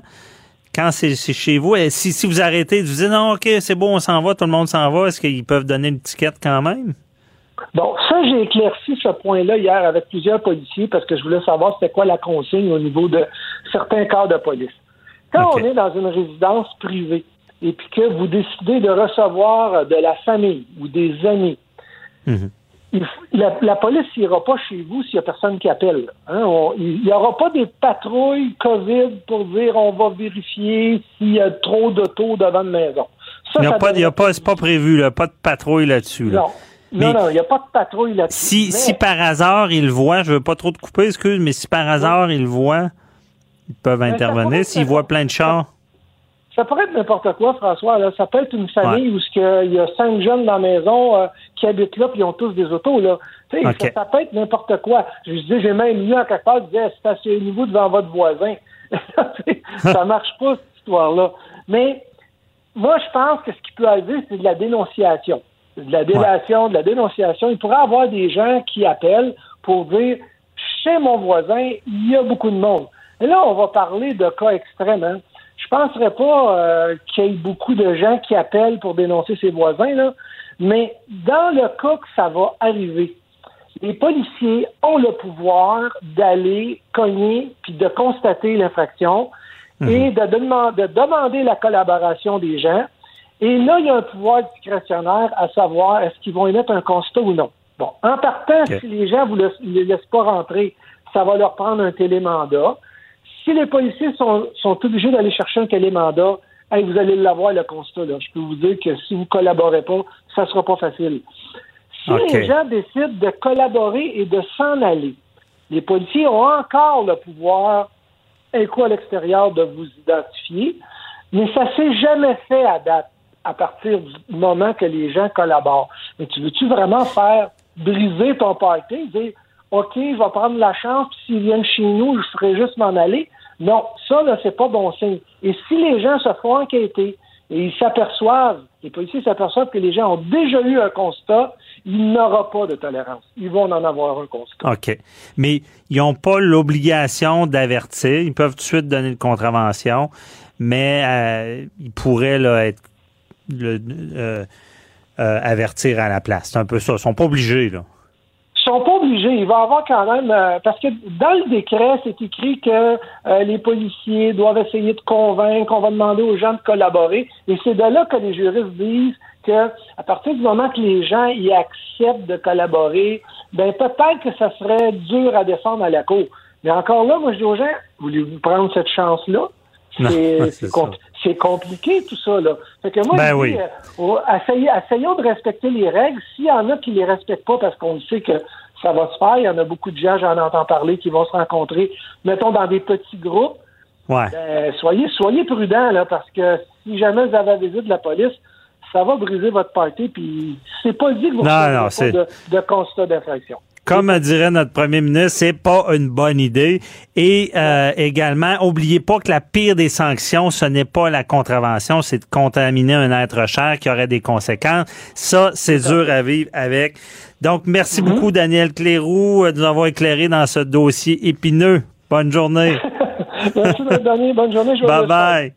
Euh, restez là, on parle au retour là, de d'autres genres de délinquants. On parle de pneus d'hiver. Avez-vous vos pneus d'hiver? À tout de suite. Pendant que votre attention est centrée sur vos urgences du matin, vos réunions d'affaires du midi, votre retour à la maison ou votre emploi du soir, celle de Desjardins Entreprises est centrée sur plus de 400 000 entreprises à toute heure du jour. Grâce à notre connaissance des secteurs d'activité et à notre accompagnement spécialisé, nous aidons les entrepreneurs à relever chaque défi pour qu'ils puissent rester centrés sur ce qui compte, le développement de leur entreprise. Avocat à la barre. Avec François-David Bernier. Des avocats qui jugent l'actualité tous les matins. Avez-vous vos pneus d'hiver? À chaque année, euh, c'est un, un euh, recommencement continuel. Bon, faut changer nos pneus. Et euh, on se rappelle que la date, c'est le 1er décembre. Donc, on est rendu le 22 décembre. Donc, euh, j'espère que vous avez vos pneus d'hiver parce que pour la sécurité, ça joue beaucoup. Et euh, on voulait en savoir plus là-dessus, euh, sur ce- savoir c'est quoi la différence entre les pneus d'hiver, les, les quatre saisons, les règles, la loi, la dangerosité de ne pas avoir ces pneus d'hiver. On en parle avec euh, Jacob Lafrenière, propriétaire du centre automédic euh, dans la région de Québec. Bonjour. Bonjour, euh, Maître Bernier. Merci d'être avec nous, euh, M. Lafrenière. Et euh, bon, OK, là, là, on a mis ça au 1er décembre, la, la- la date, pour mettre ses pneus d'hiver, parce que si, puis on a pris la peine de mettre ça dans une loi. Euh, pourquoi c'est important? Oui, ben il faut comprendre, c'est ça. C'est la loi euh, pour la sécurité routière, l'article 440.1, euh, qui oblige euh, à partir du 1er décembre au 15 mars à installer euh, un pneu d'hiver. Euh, Le pneu d'hiver, il faut comprendre aussi, c'est que le pneu d'hiver, il est, euh, il est vraiment euh, optimisé pour justement les hivers québécois qu'on a ici. Et euh, au niveau de la glace, l'adhérence, c'est important euh, parce que si on roule, disons, je vous donne un exemple, un pneu d'hiver en été, ben, le pneu à ce moment-là, il, il travaille avec de la chaleur, donc il vient plus mou. Et les distances de freinage, ça peut être très dangereux à ce moment-là, euh, étant donné que lui, ses conditions, c'est des conditions hivernales.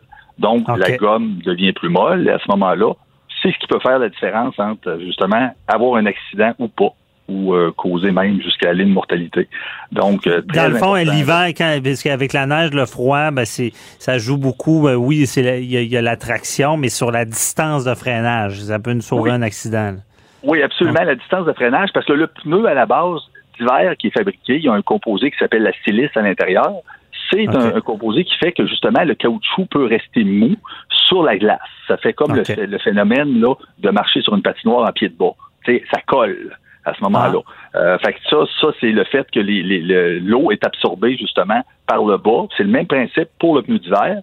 C'est les alvéoles qui emprisonnent l'eau à ce moment-là qui est sur la glace et ça fait que ça fait une, comme un, un principe de ventouse. Et ça fait que justement, ça freine plus rapidement sur la glace, comparativement à même un pneu 4 saisons que anciennement il était autorisé à Pourquoi vous rouler dites l'hiver, quatre mais- saisons, pas, pas été?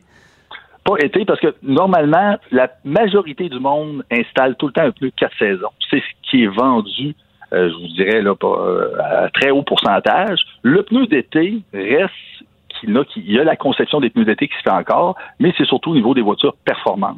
C'est de au niveau de la performance. Mais la majorité des pneus qu'on installe, qu'on appelle les pneus d'été, c'est un pneu quatre saisons.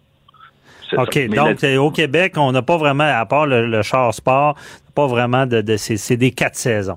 Et là, certains vont dire, bon, mais si c'est des quatre saisons, pourquoi en début d'hiver, ça ne fait pas le travail? Non, c'est comme je vous dis, c'est ça, c'est qu'effectivement, le, le fait que le pneu d'hiver a été fabriqué, conçu pour justement être plus performant sur la neige et la glace, ça évite des accidents à ce moment-là. Et ils ont décidé de réglementer ça euh, de cette façon-là. Et c'est pas mal plus sécuritaire à ce moment-là. Ouais. Et euh, les policiers, là, comment qui parce que bon, mettons, j'ai pas mes pneus d'hiver, euh, j'imagine qu'ils vont, ils peuvent me donner une contravention? Oui, oui, ils peuvent donner des ben, ils peuvent donner des contraventions. Il y a souvent des opérations qui sont faites là dans les dates là euh, prescrites et l'amende minimale euh, c'est 200 dollars pour euh, l'infraction. quand je parle de minimale, c'est on s'entend c'est 200 dollars plus les frais. les frais qui, qui, sont assez quand même élevés. Il y a sûrement proche d'un 100 dollars de frais supplémentaires. Fait que tout ça pour pour ça, effectivement. Oui. Puis euh, là, comment qu'ils ils font des comment qu'ils voient que c'est pas des pneus euh, d'hiver? Euh, sur la route un policier passe à côté de toi t'as pas des tes pneus d'hiver il peut-tu à l'œil dire hey oh oh c'est pas des pneus ben, d'hiver ça? à, à l'œil à l'œil, ça pourrait être, ça pourrait être possible, mais souvent les policiers sont formés au niveau du pictogramme que sur le, pneu d'hiver. C'est un triangle, euh, comme un triangle, de, l'icône du triangle. Et souvent, c'est lors des opérations, euh, justement, de vérification de, de, pneus. Euh, ou des opérations de vérification qui est standard, que ça, à ce moment-là, c'est vérifié. Mais c'est sûr qu'un policier, qui, connaît un petit peu plus ça va savoir que peut-être un pneu d'hiver, le dessin sur la semelle est pas pareil. Il est plus, euh, il est plus, euh, il, est, pas aussi doux là qu'un pneu quatre saisons. Là, il y a des rainures un peu plus rough, comme on peut dire, excusez-moi le terme là, mais pour mhm. euh, être capable de rentrer plus dans la neige là, le dessin de la semelle est différent. Fait il, y a, il y a des policiers qui sont capables de détecter ça, mais souvent on va se fier à l'usure et au pictogramme pour le pneu d'hiver. Puis aussi, je voulais vous parler des clous, parce qu'il y a aussi... Oui, j'allais te poser la question. Ça, vaut-il la, peine, les clous? Oui, ben, c'est bon, mais il faut dire aussi qu'il y a une loi là, pour les clous. Il faut pas oublier ça. Euh, on a, ben, dans le fond, on est autorisé ok, à installer les clous du 15 octobre au 1er mai. Ça veut dire que passé le 1er mai, si on a des clous, ben, à ce moment-là, on s'expose aussi à une amende minimale de 200 plus les frais. OK, parce que là, on scrape euh, l'asphalte. ça peut Exactement. C'est aussi à cause de ça. C'est même en partie à cause de ça. C'est que passé le 1er mai, l'asphalte devient chaude. Si tout le monde se promènerait avec des euh, se promenait avec des pneus euh, à clous à ce moment-là l'été, ben là, nos routes là, seraient encore pires qu'ils sont déjà là. Fait c'est pour ça qu'il faut les enlever. Et puis au niveau du son aussi, là, c'est un facteur parce qu'un pneu à clous reste quand même un pneu qu'on est capable de d'entendre. Les policiers sont, sont capables d'aller juste au son euh, quand on est à lumière et on, on, décolle après la lumière, juste au son, on est capable de voir si euh, il y a des clous. ça, c'est une façon là, pour eux autres là, de passer le 1er mai. De, les clous, c'est euh, assez facile à repérer. On, les on, les entend de loin. Mais une petite parenthèse, là, on est plus juridique, mais ça vaut-tu la peine des pneus à clous? ça vaut la peine. Ça dépend pour quel. Ça dépend tout le temps de où qu'on reste des fois. Si quelqu'un reste au Mont-Saint-Anne ou à des places que c'est, à pic, puis pour rentrer dans l'entrée, c'est souvent glacé, c'est, fortement conseillé. Euh, un pneu à clous, là, ça va être le, le, summum qu'on peut dire.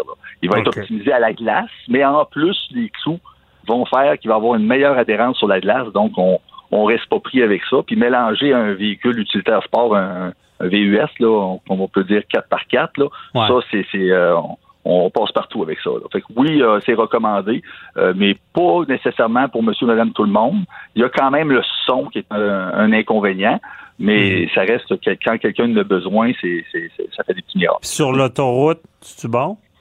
Oui, sur l'autoroute, c'est sûr que c'est bon aussi. Euh, sur l'autoroute, c'est bon pour la glace, mais souvent sur l'autoroute, on a souvent la gadoue, puis on a souvent, ça prend un pneu qui a de la, des crampons assez pour être capable de, de, de faire sortir là, justement le, la slotch, comme on peut dire là. Euh, Mais c'est plutôt pour la traction là, euh, surtout à base du. Ah, intéressant. Euh, j'en profite, je m'informe, je fais beaucoup de, vin. c'est sûr que le bruit est tannant, mais des fois, on se sent peut-être un peu plus en sécurité. Euh, et là, euh, parlons de sécurité, justement, parce que c'est beau avoir ses pneus d'hiver, mais quelqu'un qui a des pneus d'hiver finis, c'est aussi pire. C'est dangereux. Oui, c'est aussi pire. C'est absolument. Là. Même si, comme on disait tantôt, on parle de la silice, mais si les crampons sont pas capables de, de, de, prendre le matériel qu'ils ont besoin pour, euh, pour avoir une grippe là, sur la neige, là, c'est, c'est pas mieux. Euh, nous, on fonctionne souvent avec un, un, petit manomètre qu'on appelle en 32e. Là. Puis quand on arrive à un certain, euh, une certaine épaisseur à ce moment-là, ben, c'est jugé comme dangereux. Puis même sur le pneu, il y a souvent des avertisseurs. c'est un petit morceau de caoutchouc qui dépasse là, au fond du pneu. Puis ça, c'est le 80% souvent d'usure. Fait qu'il faut pas baisser là, euh, quand on est rendu mhm. à 4 32e là, dans notre jargon, là, ben là, à ce moment-là, euh, puis même à 5 pour commencer à y penser. OK. Parce que je sais que vous n'êtes pas avocat, mais euh, je ne demanderai pas de faire une analyse juridique, mais ça, il doit avoir un risque réel d'accident. Vous devez avoir de toutes les sortes à, votre garage, à savoir des gens qui ont des pneus finis, là, qui pourraient mettre la vie des autres en, danger. Là. Oui, ça, on voit ça, là. Je voudrais pas, pas une chance que c'est pas tout le temps, puis c'est pas très souvent, mais on en a euh, qui se présentent, puis qu'on est obligé de leur dire, écoutez, vous avez un pneu d'hiver, euh, il est passé sa limite, il est dangereux, et puis des fois, le petit réflexe que le monde va nous répondre, qui, qui est pas trop euh, le fun à mais c'est Ah, je, je, circule pas beaucoup, j'habite à côté, euh, je vais juste au dépanneur, ben on, leur, on leur explique que même si on circule pas beaucoup, ça reste que si la fois qu'il faut arrêter, euh, on n'est pas capable à ce moment-là, ça peut être dangereux pour, euh, pour la sécurité. OK. Et qu'est-ce que vous faites? Est-ce que vous devez... Euh, parce que c'est sûr que moi, de mon côté, j'ai il y a, y a, des... personne peut être accusé de négligence criminelle si à cause d'un accident, puis c'est à cause des blessés ou c'est à cause de la mort. On a déjà vu ça, des pneus finis. Il y, a une étude après, parce qu'après l'accident, ils vont faire des enquêtes, puis euh, ils vont, euh, c'est sûr, si les, pneus sont à la fesse, puis c'est la cause d'accident. C'est la négligence criminelle. Bon, quelqu'un qui fait, qui, est téméraire, déréglé, euh, qui, qui, absolument, absolument. pas de quoi. en, tant, en tant que garagiste, on a la responsabilité quand même de, de s'assurer que la personne ne circule pas comme ça. Fait que moi, ça, ça a déjà arrivé des situations comme ça qu'on on dit aux clients, euh, vous pouvez pas circuler avec ça. C'est dangereux. Et puis la plupart du temps, le client, ils, vont nous écouter, ils vont suivre nos recommandations, puis on, va changer les pneus. Mais quelqu'un qui voudrait euh, être téméraire puis dire non, je m'en vais comme ça, puis on voit vraiment que c'est un danger, ben, le seul problème, c'est qu'on ne peut pas nécessairement retenir le véhicule, mais on pourrait, disons, appeler la police. Euh, on peut dire aux clients, écoutez, on, est dans l'obligation au moins d'appeler la police à ce moment-là. Puis souvent, ça va, ça va convaincre ces gens-là de, changer d'idée. Ah ouais, vous pouvez aller jusque-là de, de, dire, euh, parce que j'imagine c'est une situation euh, extrême, là les, quelqu'un qui roule en plein hiver parce qu'on sait que des pneus finis, ça peut aller jusqu'à ça peut ressembler à des pneus de course, là, même, un pneu d'hiver ah ah fini euh, peut, peut être absent de crampons. C'est-tu là que vous posez des questions? c'est très dangereux. Là. Euh, faudrait voir les essais. Là. C'est sûr qu'on n'a peut-être pas le temps ce matin de parler de ça, mais les, essais qu'on voit souvent, nous, euh, les essais de freinage, c'est une énorme différence. Dès qu'on a même des fois, on passe de 50% ça réduit déjà. Et euh, c'est des choses qui, qui quand on a un peu fini, à ce moment-là, c'est question de mètres qu'on dépasse notre freinage, puis ça peut faire que justement on, cause un accident, puis qu'on cause même la mort. Ben c'est très important, là. Oui. Parce que je comprends bien, première année, deuxième année, troisième, souvent on se rend à quatre ans. Même ta dernière année, ça glisse plus que quand il est neuf. Là.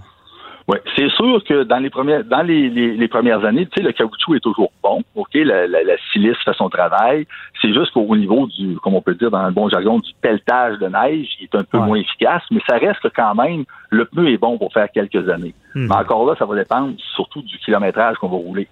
C'est, on peut, euh, on, on, peut rouler pas beaucoup, mais ce qu'il faut pas se faire prendre au détour, c'est de dire, ah, je roule 5000 km par année, mes pneus, ils ont 8 ans, ah, c'est pas grave, ils sont encore bien bons. Ben là, il faut faire attention. Le caoutchouc, il vient sec. Oui, le, caoutchouc, il s'assèche et à ce moment-là, le pneu devient plus efficace. Très intéressant. Moi, moi, il y a, me faire rentrer dedans, ma famille est blessée ou plus par, excusez l'expression, un innocent qui a des pneus finis, euh, c'est de la négligence criminelle. Oh, euh, félicitations. Au moins, je suis content de savoir que vous avez cette, cette euh, pensée-là de, de, de, de, leur dire. Merci beaucoup, Jacob Lafrenière du Centre automédique. Très éclairant. Bonne journée. Merci beaucoup. Bonne journée à vous. Bye. Restez là euh, après la pause. On parle à François Doré, policier à la retraite. Le dossier, euh, on revient sur des dossiers, des entrevues marquantes, tout ce qui s'est passé avec l'UPAC et le dossier de Martin Prudhomme. Restez là, à tout de suite. Avocat à la barre. Alors je procède à la lecture du verdict. Avec François-David Bernier. Les meilleures plaidoiries que vous entendrez. Cube Radio.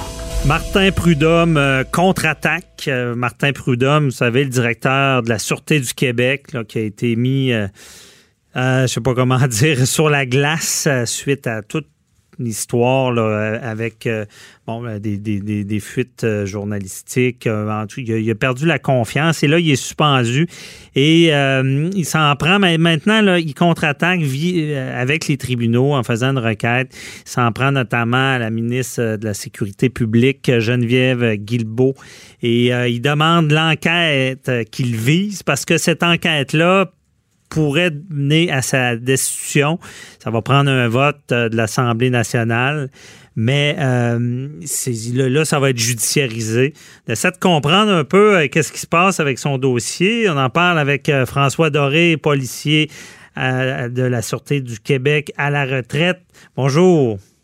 Bonjour, merci de nous recevoir. Merci d'être là parce qu'on a besoin de vos lumières. C'est tout. On peut peut-être rappeler un peu tout ce qui s'est passé. Martin Prudhomme, qui semblait à l'époque être la, euh, ben, qu'on considérait quelqu'un de confiance parce qu'il y avait eu au SPVM, euh, ça, allait pas bien. On l'avait nommé là, on l'avait retiré de la mm-hmm. SQ pour le nommer pour qu'il refasse le ménage. Puis il me semble c'est un policier qui était euh, non politisé. Il a survécu tout le changement des partis. Euh, et là, tout d'un coup, ça a dégénéré pour lui. Euh, il, aurait fait un appel de trop à, la procureure en chef. Et là, ça dégénère. Qu'est-ce qui s'est passé? Eh boy, qu'est-ce qui s'est passé? Difficile de déterminer exactement la nature de ce qui s'est passé.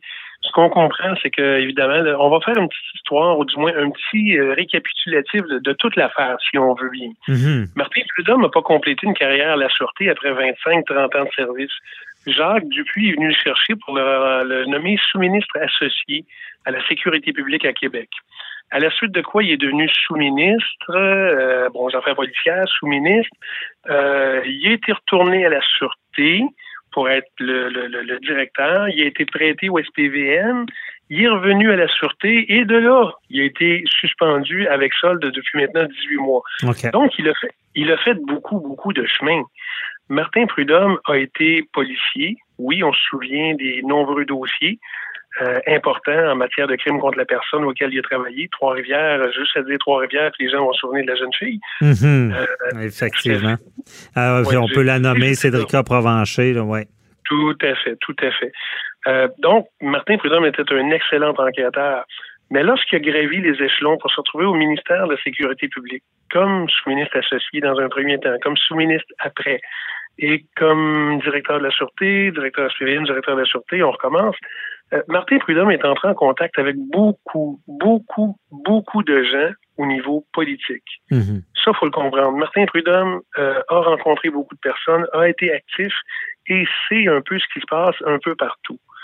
Permettez-moi euh, de poser quand même une certaine résistance à savoir qu'il ne savait pas ce qui se passait au SPVM avant d'y arriver. Il était sous-ministre. OK. Je pense, je pense que le sous-ministre n'avait pas le droit de ne pas savoir ce qui se passait au SPVM. Il était envoyé là pour faire le ménage. Tant mieux pour lui, c'est beau. Euh, il est tourné à la sûreté, euh, même si, bon, ce que les médias rapportent récemment, c'est que le, salaire était plus plus élevé au SPVM et que la mairesse du, euh, de Montréal le voulait comme chef, il est retourné à la sûreté. Et là, aujourd'hui, ben, il est suspendu et il veut blanchir sa réputation, sauver son honneur, sauver son nom. Je le comprends. Tout un chacun voudrait le faire s'il est accusé injustement. Ouais. Je, suis, je suis incapable de vous dire aujourd'hui si c'est injuste ou non. Parce que l'événement, ce qu'on sait, c'est qu'il y a eu une enquête. Euh, il n'y a rien de criminel qui a été commis, mais il y aura, un problème avec, déontologiquement. Là. Je pense que cet appel-là, parce que c'est en lien avec le dossier de, Guy euh, Ouellette, là, qui est l'arrestation au Parlement, puis là, il voulait s'informer de ça, puis euh, il, oui, qu'il y avait moins la confiance des procureurs. c'est ça qui l'aurait mis dans le... Est-ce que c'est... Parce qu'il y, a d'autres choses aussi qu'il faut savoir de Martin Prudhomme, c'est qu'il y a des liens familiaux, bon, avec Robert Lafrenière, qui serait son beau-père, euh, donc, est-ce que ça, ça peut lui nuire aussi? Ou? Hein, est-ce que ça peut lui, nuire ou l'aider? En gros, c'est impossible de dire oui ou non. On peut avoir nos pensées. Euh, j'ai côtoyé, j'étais assuré assez longtemps, je l'ai côtoyé assez longtemps, j'ai côtoyé la plupart des acteurs dans ce dans ce milieu-là pour avoir une idée, mais j'ai pas la, la, la, la, science infuse, la vérité vraie. Oui, ça mhm. peut lui nuire certainement. Et j'ai j'ai personnellement un peu de difficulté à penser que euh, des gens qui travaillent chacun de leur côté, à un moment donné, quand ils se retrouvent dans des occasions euh, familiales, ne parlent pas de dossiers pour lesquels ils ont déjà travaillé. J'en veux pour exemple, évidemment, oui, Robert Lafrenière, oui, de sa fille qui est, le, qui est la femme de Martin Prudhomme, Martin Prudhomme, Guy Ouellet, sont des amis. Mm-hmm. euh, à un moment donné, oui, on jase de ces choses-là. Comment en jase-t-on? Ben là, euh, L'avenir le dira peut-être, mais oui, ça semble compliqué. Et je veux bien qu'ils prennent tout ce qu'il y a moyen de prendre pour laver son nom. Mais si je peux me permettre de faire un parallèle, Martin Prudhomme se retrouve à peu près euh, au même point où certains hauts dirigeants de la Sûreté euh, mhm. se sont retrouvés, ont été accusés, accusés ou criminels, ont été acquittés et on, recommence, le procès. Et eux aussi veulent laver leur réputation parce qu'il y en a des gens, c'est pas tout le monde qui sont euh, qui sont des criminels. Ben non. Je ne suis pas prêt à dire, que tout le monde le sont. Il y a peut-être des policiers qui ont fait des gaffes dans leur vie qui payent pas, ça je suis d'accord. Mais Martin Prudhomme se retrouve dans un peu dans le même oui, dans le même genre où certains hauts dirigeants, directeur de la Sûreté, directeur général adjoint, D'autres se retrouvent euh, devant la justice aujourd'hui, puis il n'y a rien qui a été prouvé encore. Ouais, mais c'est ça qui, euh, qui c'est là que le bas blesse. Il y, en a-tu qui ont survécu à ça? Parce que je suis pas sûr même quelqu'un qui, qui, sous, qui, a des allégations, mais puis il n'y a pas rien de criminel, mais il y a eu des allégations. Quelqu'un qui, qui, est en, enquête déontologique euh, y a, hein? et, et qui a rien au final, mettons, je ne sais pas s'ils peuvent, dans, dans le cadre politique et policier, survivre à ça et revenir en fonction. écoutez, euh, personnellement, et ça c'est moi-même qui, qui, le pense, là, mhm. j'ai euh, j'ai un doute là-dessus. Je ne suis pas convaincu qu'il va être en mesure de revenir. Euh, ses intentions peuvent être bonnes. Euh, est-il capable encore de s'entourer de gens de confiance? Ben, ça, je vais lui laisser ça. Mhm. Mais est-il capable de revenir et d'avoir la confiance de l'ensemble des policiers? Ça, d'après moi, c'est un gros point d'interrogation. Parce que c'est difficile, parce que là, il saisit les tribunaux pour stopper ce, processus de destruction. Donc, on, sent qu'il voudrait rester là. là. Ben oui, c'est sûr qu'il veut rester là. Et sinon, euh, combien ça vaut son nom? Mhm. Combien de dollars euh, pour son nom si on demande, on lui demande de se retirer? Je veux pas, je veux pas prendre parti puis juger quoi que ce soit, parce qu'il y a des choses que je connais pas évidemment là-dedans. Mais mhm. dans toute cette histoire-là, euh, je pense que ça dure longtemps. Et est-ce qu'on a créé au loup trop vite ou il y a des choses qui ont pas été en mesure d'être démontrées? Mhm. Il y a beaucoup d'informations qui nous manquent. Je pense que je pense qu'on est là. Oui, effectivement. Et euh, le mot, euh, je retiens aussi crier au, loup trop vite. Euh, vous êtes peut-être mieux placé que moi pour peut-être analyser ça. on n'a pas la science infuse, c'est sûr, mais est-ce qu'il y a pas un problème que, tu sais, je veux, je veux dire, bon, on, peut reprocher à un policier certaines choses, on peut enquêter, puis se demander, puis, tu sais, c'est sûr, bon, il y a des liens familiaux, puis, tu sais, mais je, je sais pas, j'ai comme j'ai comme un problème à, savoir que tout ça est déjà sur la place publique, qui a été suspendu. C'est-tu la norme de dès qu'il y a un problème, on suspend, puis ça devient public, puis on, on gère pas ça en, en vase clos? Ben, vous touchez un point qui est bien important. généralement, il y a été un temps où lorsque c'était pas des accusations euh, criminelles, ce n'était jamais sur la place publique. Mhm. Jamais, au grand jamais, ça ne se retrouvait sur la place publique. C'était euh, enquêté à l'interne, euh, décidé à l'interne. S'il y avait des accusations criminelles, là, ça devenait public. Ouais. Et ça, il y, en a- il y en a des policiers qui sont passés à travers ça. Euh, Aujourd'hui, on comprend qu'il y a eu des fuites, euh, des fuites dans certaines enquêtes, que ce soit de l'UPAC, que ce soit euh, de la Sûreté, que ce soit du BI. Alors, on peut, on peut poser des questions. Mais euh, oui, il y a eu des fuites et ça s'est retrouvé pour cette raison-là sur la place publique. Et là, tout le monde peut euh, agir comme étant, euh, faisant partie du tribunal public. Ouais. Ouais, c'est ça. C'est une rumeur. Regarde, quand la vérité devient la rumeur, ben vous le savez aussi bien que moi, quand la vérité devient la rumeur, ça c'est dangereux. Quand la rumeur devient la vérité, pardon, Mhm. ça c'est extrêmement dangereux. Euh, J'ai toujours travaillé sur des faits. Euh, pré- Présentons les faits, puis après ça, on jugera en conséquence. Ben, on, met, on, on met peut-être le doigt parce que si, je suis quand même surpris de comprendre que c'est habituellement avant. C'était pas, c'est pas, c'est- tu sais que tout ça, tout, ce battage-là, puis on verra si- si- s'il y a de quoi de sérieux ou pas, mais tout ce battage-là, sachant qu'il n'y a rien de criminel, sachant qu'il n'y a pas d'accusation, aurait dû être fait en vase clos et ça aurait pu permettre de sauver justement sa réputation. C'est, je pense qu'on, ce Dorion, on a mis le doigt sur le problème. C'est un peu ça. Là. Ben, ça, ben, ça se peut, ça se peut fort bien. C'est que les choses deviennent publiques avant que ça soit, Mhm. avant que ça devienne factuel. Et c'est là où tout un chacun peut décider quels sont les faits sur lesquels il se base pour juger. Mhm. Et ça, c'est terrible. Ça, dans, dans toute situation, ben, vous le savez. Ouais, ouais. En tout cas, puis on a vu malheureusement, c'est d'actualité. On a vu euh, avec l'UPAC, on a vu le, le procès Normando, les fuites ont été euh, au cœur de, de ces débats-là, de ces problèmes. Bon, euh, je ne sais pas, on, a- on aura- on se reparlera peut-être. y a-t-il des solutions au sein de la police pour éviter ces, ces, ces fuites-là, euh, M. Doré? Mais on n'a plus de temps, mais on s'en reparlera certainement parce que euh, on a un peu mis le, le doigt sur le problème aujourd'hui. Souhaitons-le. Merci OK, merci. Là, bonne journée. Bye-bye. Deux heures par jour avec des avocats. Avocat à la barre. Pendant que votre attention est centrée sur cette voix qui vous parle ici, ou encore là, tout près ici, très loin là-bas, Celle de Desjardins Entreprises est centrée sur plus de 400 000 entreprises partout autour de vous. Depuis plus de 120 ans, nos équipes dédiées accompagnent les entrepreneurs d'ici à chaque étape pour qu'ils puissent rester centrés sur ce qui compte, la croissance de leur entreprise.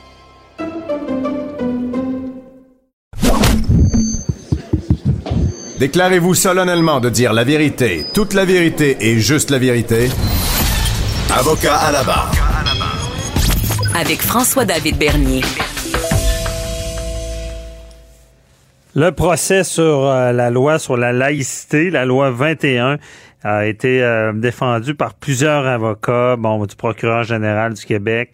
Euh, il y a les avocats aussi mais qui contestent cette loi-là, euh, plusieurs plaidoiries. Euh, ça a duré du 2 novembre au 15 décembre.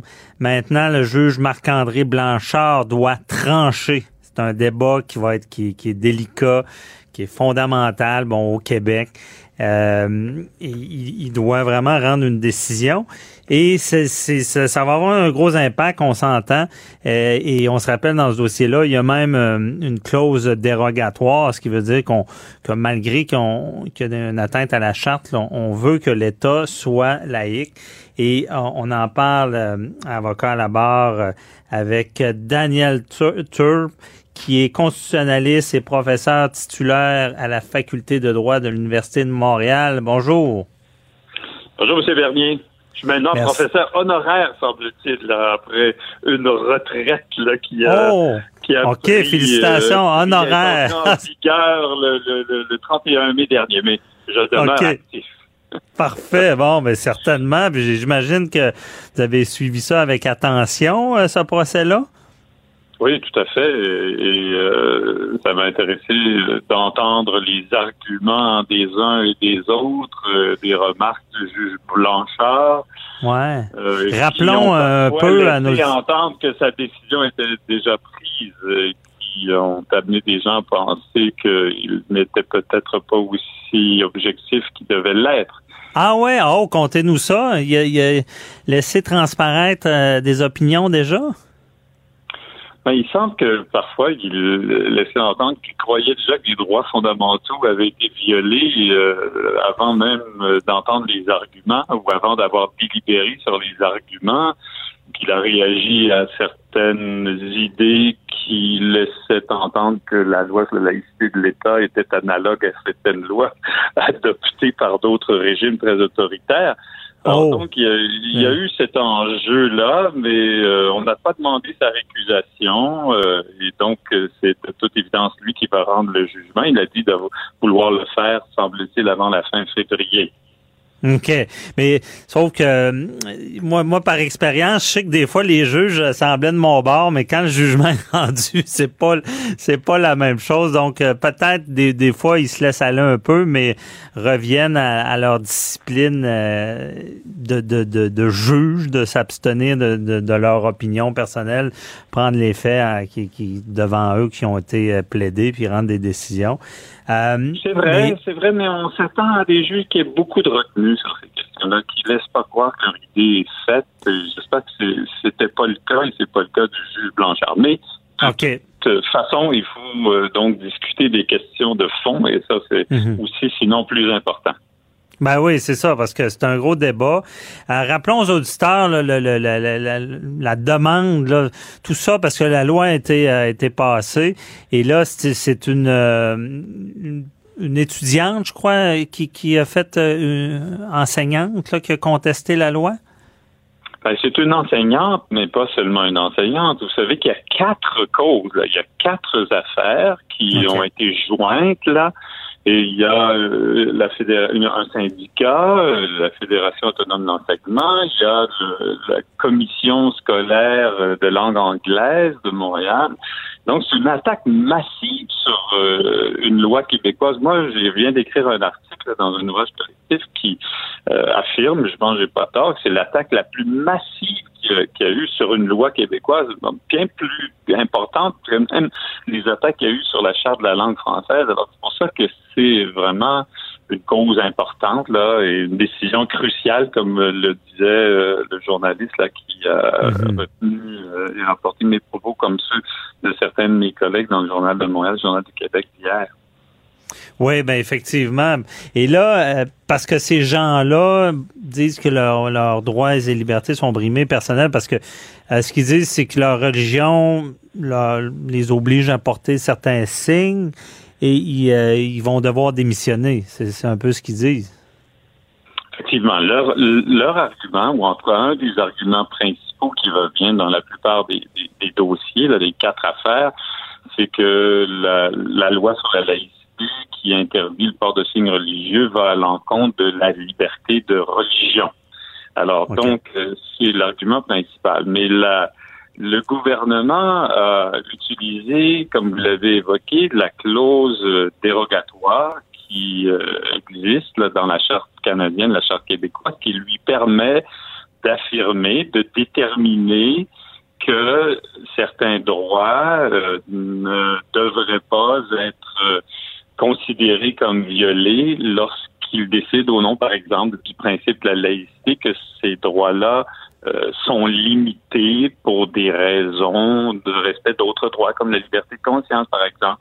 Alors, donc, euh, c'est un enjeu important, celui de la clause dérogatoire, parce que le gouvernement a le droit de déroger au droit. Puis là, on lui demande, on demande à un juge de dire qu'il n'a pas le droit finalement. Mhm. Parce que on attaque euh, cette clause-là, c'est quand même rare dans l'histoire qu'on l'a attaqué, j'imagine. Ben, on l'a déjà attaqué dans, dans les affaires qui concernaient la charte de la langue française, euh, mais justement dans les grandes décisions concernant la charte de la langue française, les juges, y compris ceux de la Cour suprême, ont dit que Dès lors que le, Parlement décide d'utiliser la clause de dérogation, il faut juste vérifier si des conditions de forme ont été remplies, si on a bien indiqué les droits qui faisaient l'objet de dérogation, puis si euh, la, la, décision a relevé du Parlement. Et donc, c'est des conditions de forme seulement. Puis vous savez que dans le cas de la Charte canadienne, à tout le moins, il va falloir refaire cette dérogation dans cinq ans. Mais là, les, les, les, plaideurs des partis disent non, non, c'est pas juste les conditions de forme, il faudrait l'écarter, la clause dérogatoire, parce que il y a des droits qui sont tellement fondamentaux, comme la liberté de religion, qui peuvent même pas faire l'objet de dérogation. Et je crois que le juge a le devoir de rejeter cet argument-là parce que il faut respecter ce que la Cour suprême a dit euh, dans, dans ses précédents.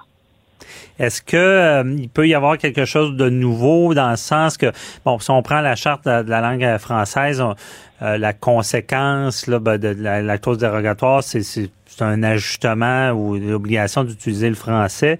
Mais est-ce que la défense tablait beaucoup sur l'élément de, de perte d'emploi, dans le sens que si cette loi-là est en vigueur, euh, de, de, mettre en, balance, disant ben, que l'importance de la région est tellement grande que ces gens-là doivent démissionner euh, et qu'il y a une atteinte euh, plus grande aux droits individuels. Est-ce que c'est un peu ça qui, qui plaidait ou? Ben, il plaide ça en partie, mais là, en faisant appel à un article euh, de la Charte canadienne qui n'est pas assujetti à la clause dérogatoire. En fait, il y a deux articles qui sont invoqués de la Charte canadienne qui peuvent pas faire l'objet d'une clause dérogatoire. L'article 23 sur le contrôle de la gestion scolaire par les minorités linguistiques, puis l'article 28 qui est un article qui dit qu'il doit y avoir l'égalité entre l'homme et les femmes. Et alors, donc là, on ne peut pas invoquer la clause dérogatoire, mais il s'agit de savoir si ces deux articles-là ont été violés, en effet. Puis, à mon avis, c'est difficile d'arriver à cette conclusion. Euh, autant pour l'article 23 que l'article 28. Mais l'article 28, disons-le tout de suite, c'est un article qui dit qu'on doit interpréter les autres droits comme ne devant pas faire l'objet d'une discrimination entre les hommes et les femmes. Et c'est là où la, discrimination à l'égard des femmes musulmanes, entre autres, est, invoquée. Mais cet article 28, là, c'est juste une clause d'interprétation. Et l'article 15 qui, crée, qui crée le droit de ne pas faire l'objet de discrimination a fait l'objet d'une dérogation par l'Assemblée nationale. Donc, à mon avis, le juge Blanchard ne devrait pas interpréter l'article 28 comme créant un droit. Euh, ce serait, ce serait vraiment très surprenant qu'il dise autrement, à moins de l'empêcher finalement le Québec de déroger euh, hmm. à un droit. OK, je comprends. Et du côté euh, du procureur général pour la loi, euh, comme est-ce que euh, la loi est si importante pour l'État? Pourquoi? Parce que certains disaient bon, c'est beaucoup politique, c'est comme ça que la CAQ a été élue. c'est peut-être une peur de, de, de, devenir un peu comme la France, on veut contrôler, mais est-ce que est-ce qu'il explique là, pourquoi c'est si important la laïcité de l'État?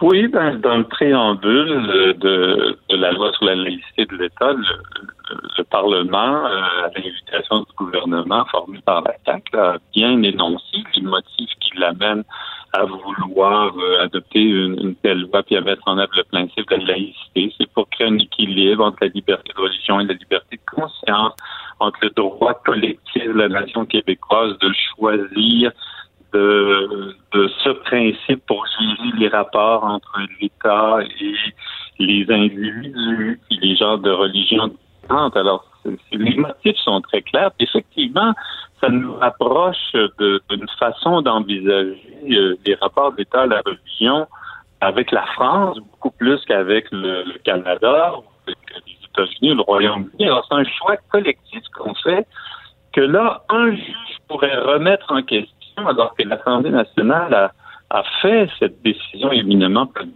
Alors, c'est pour ça que les clauses de dérogation sont là. C'est parce qu'à un moment donné, on veut que ce soit les élus qui fassent des choix et non pas les juges.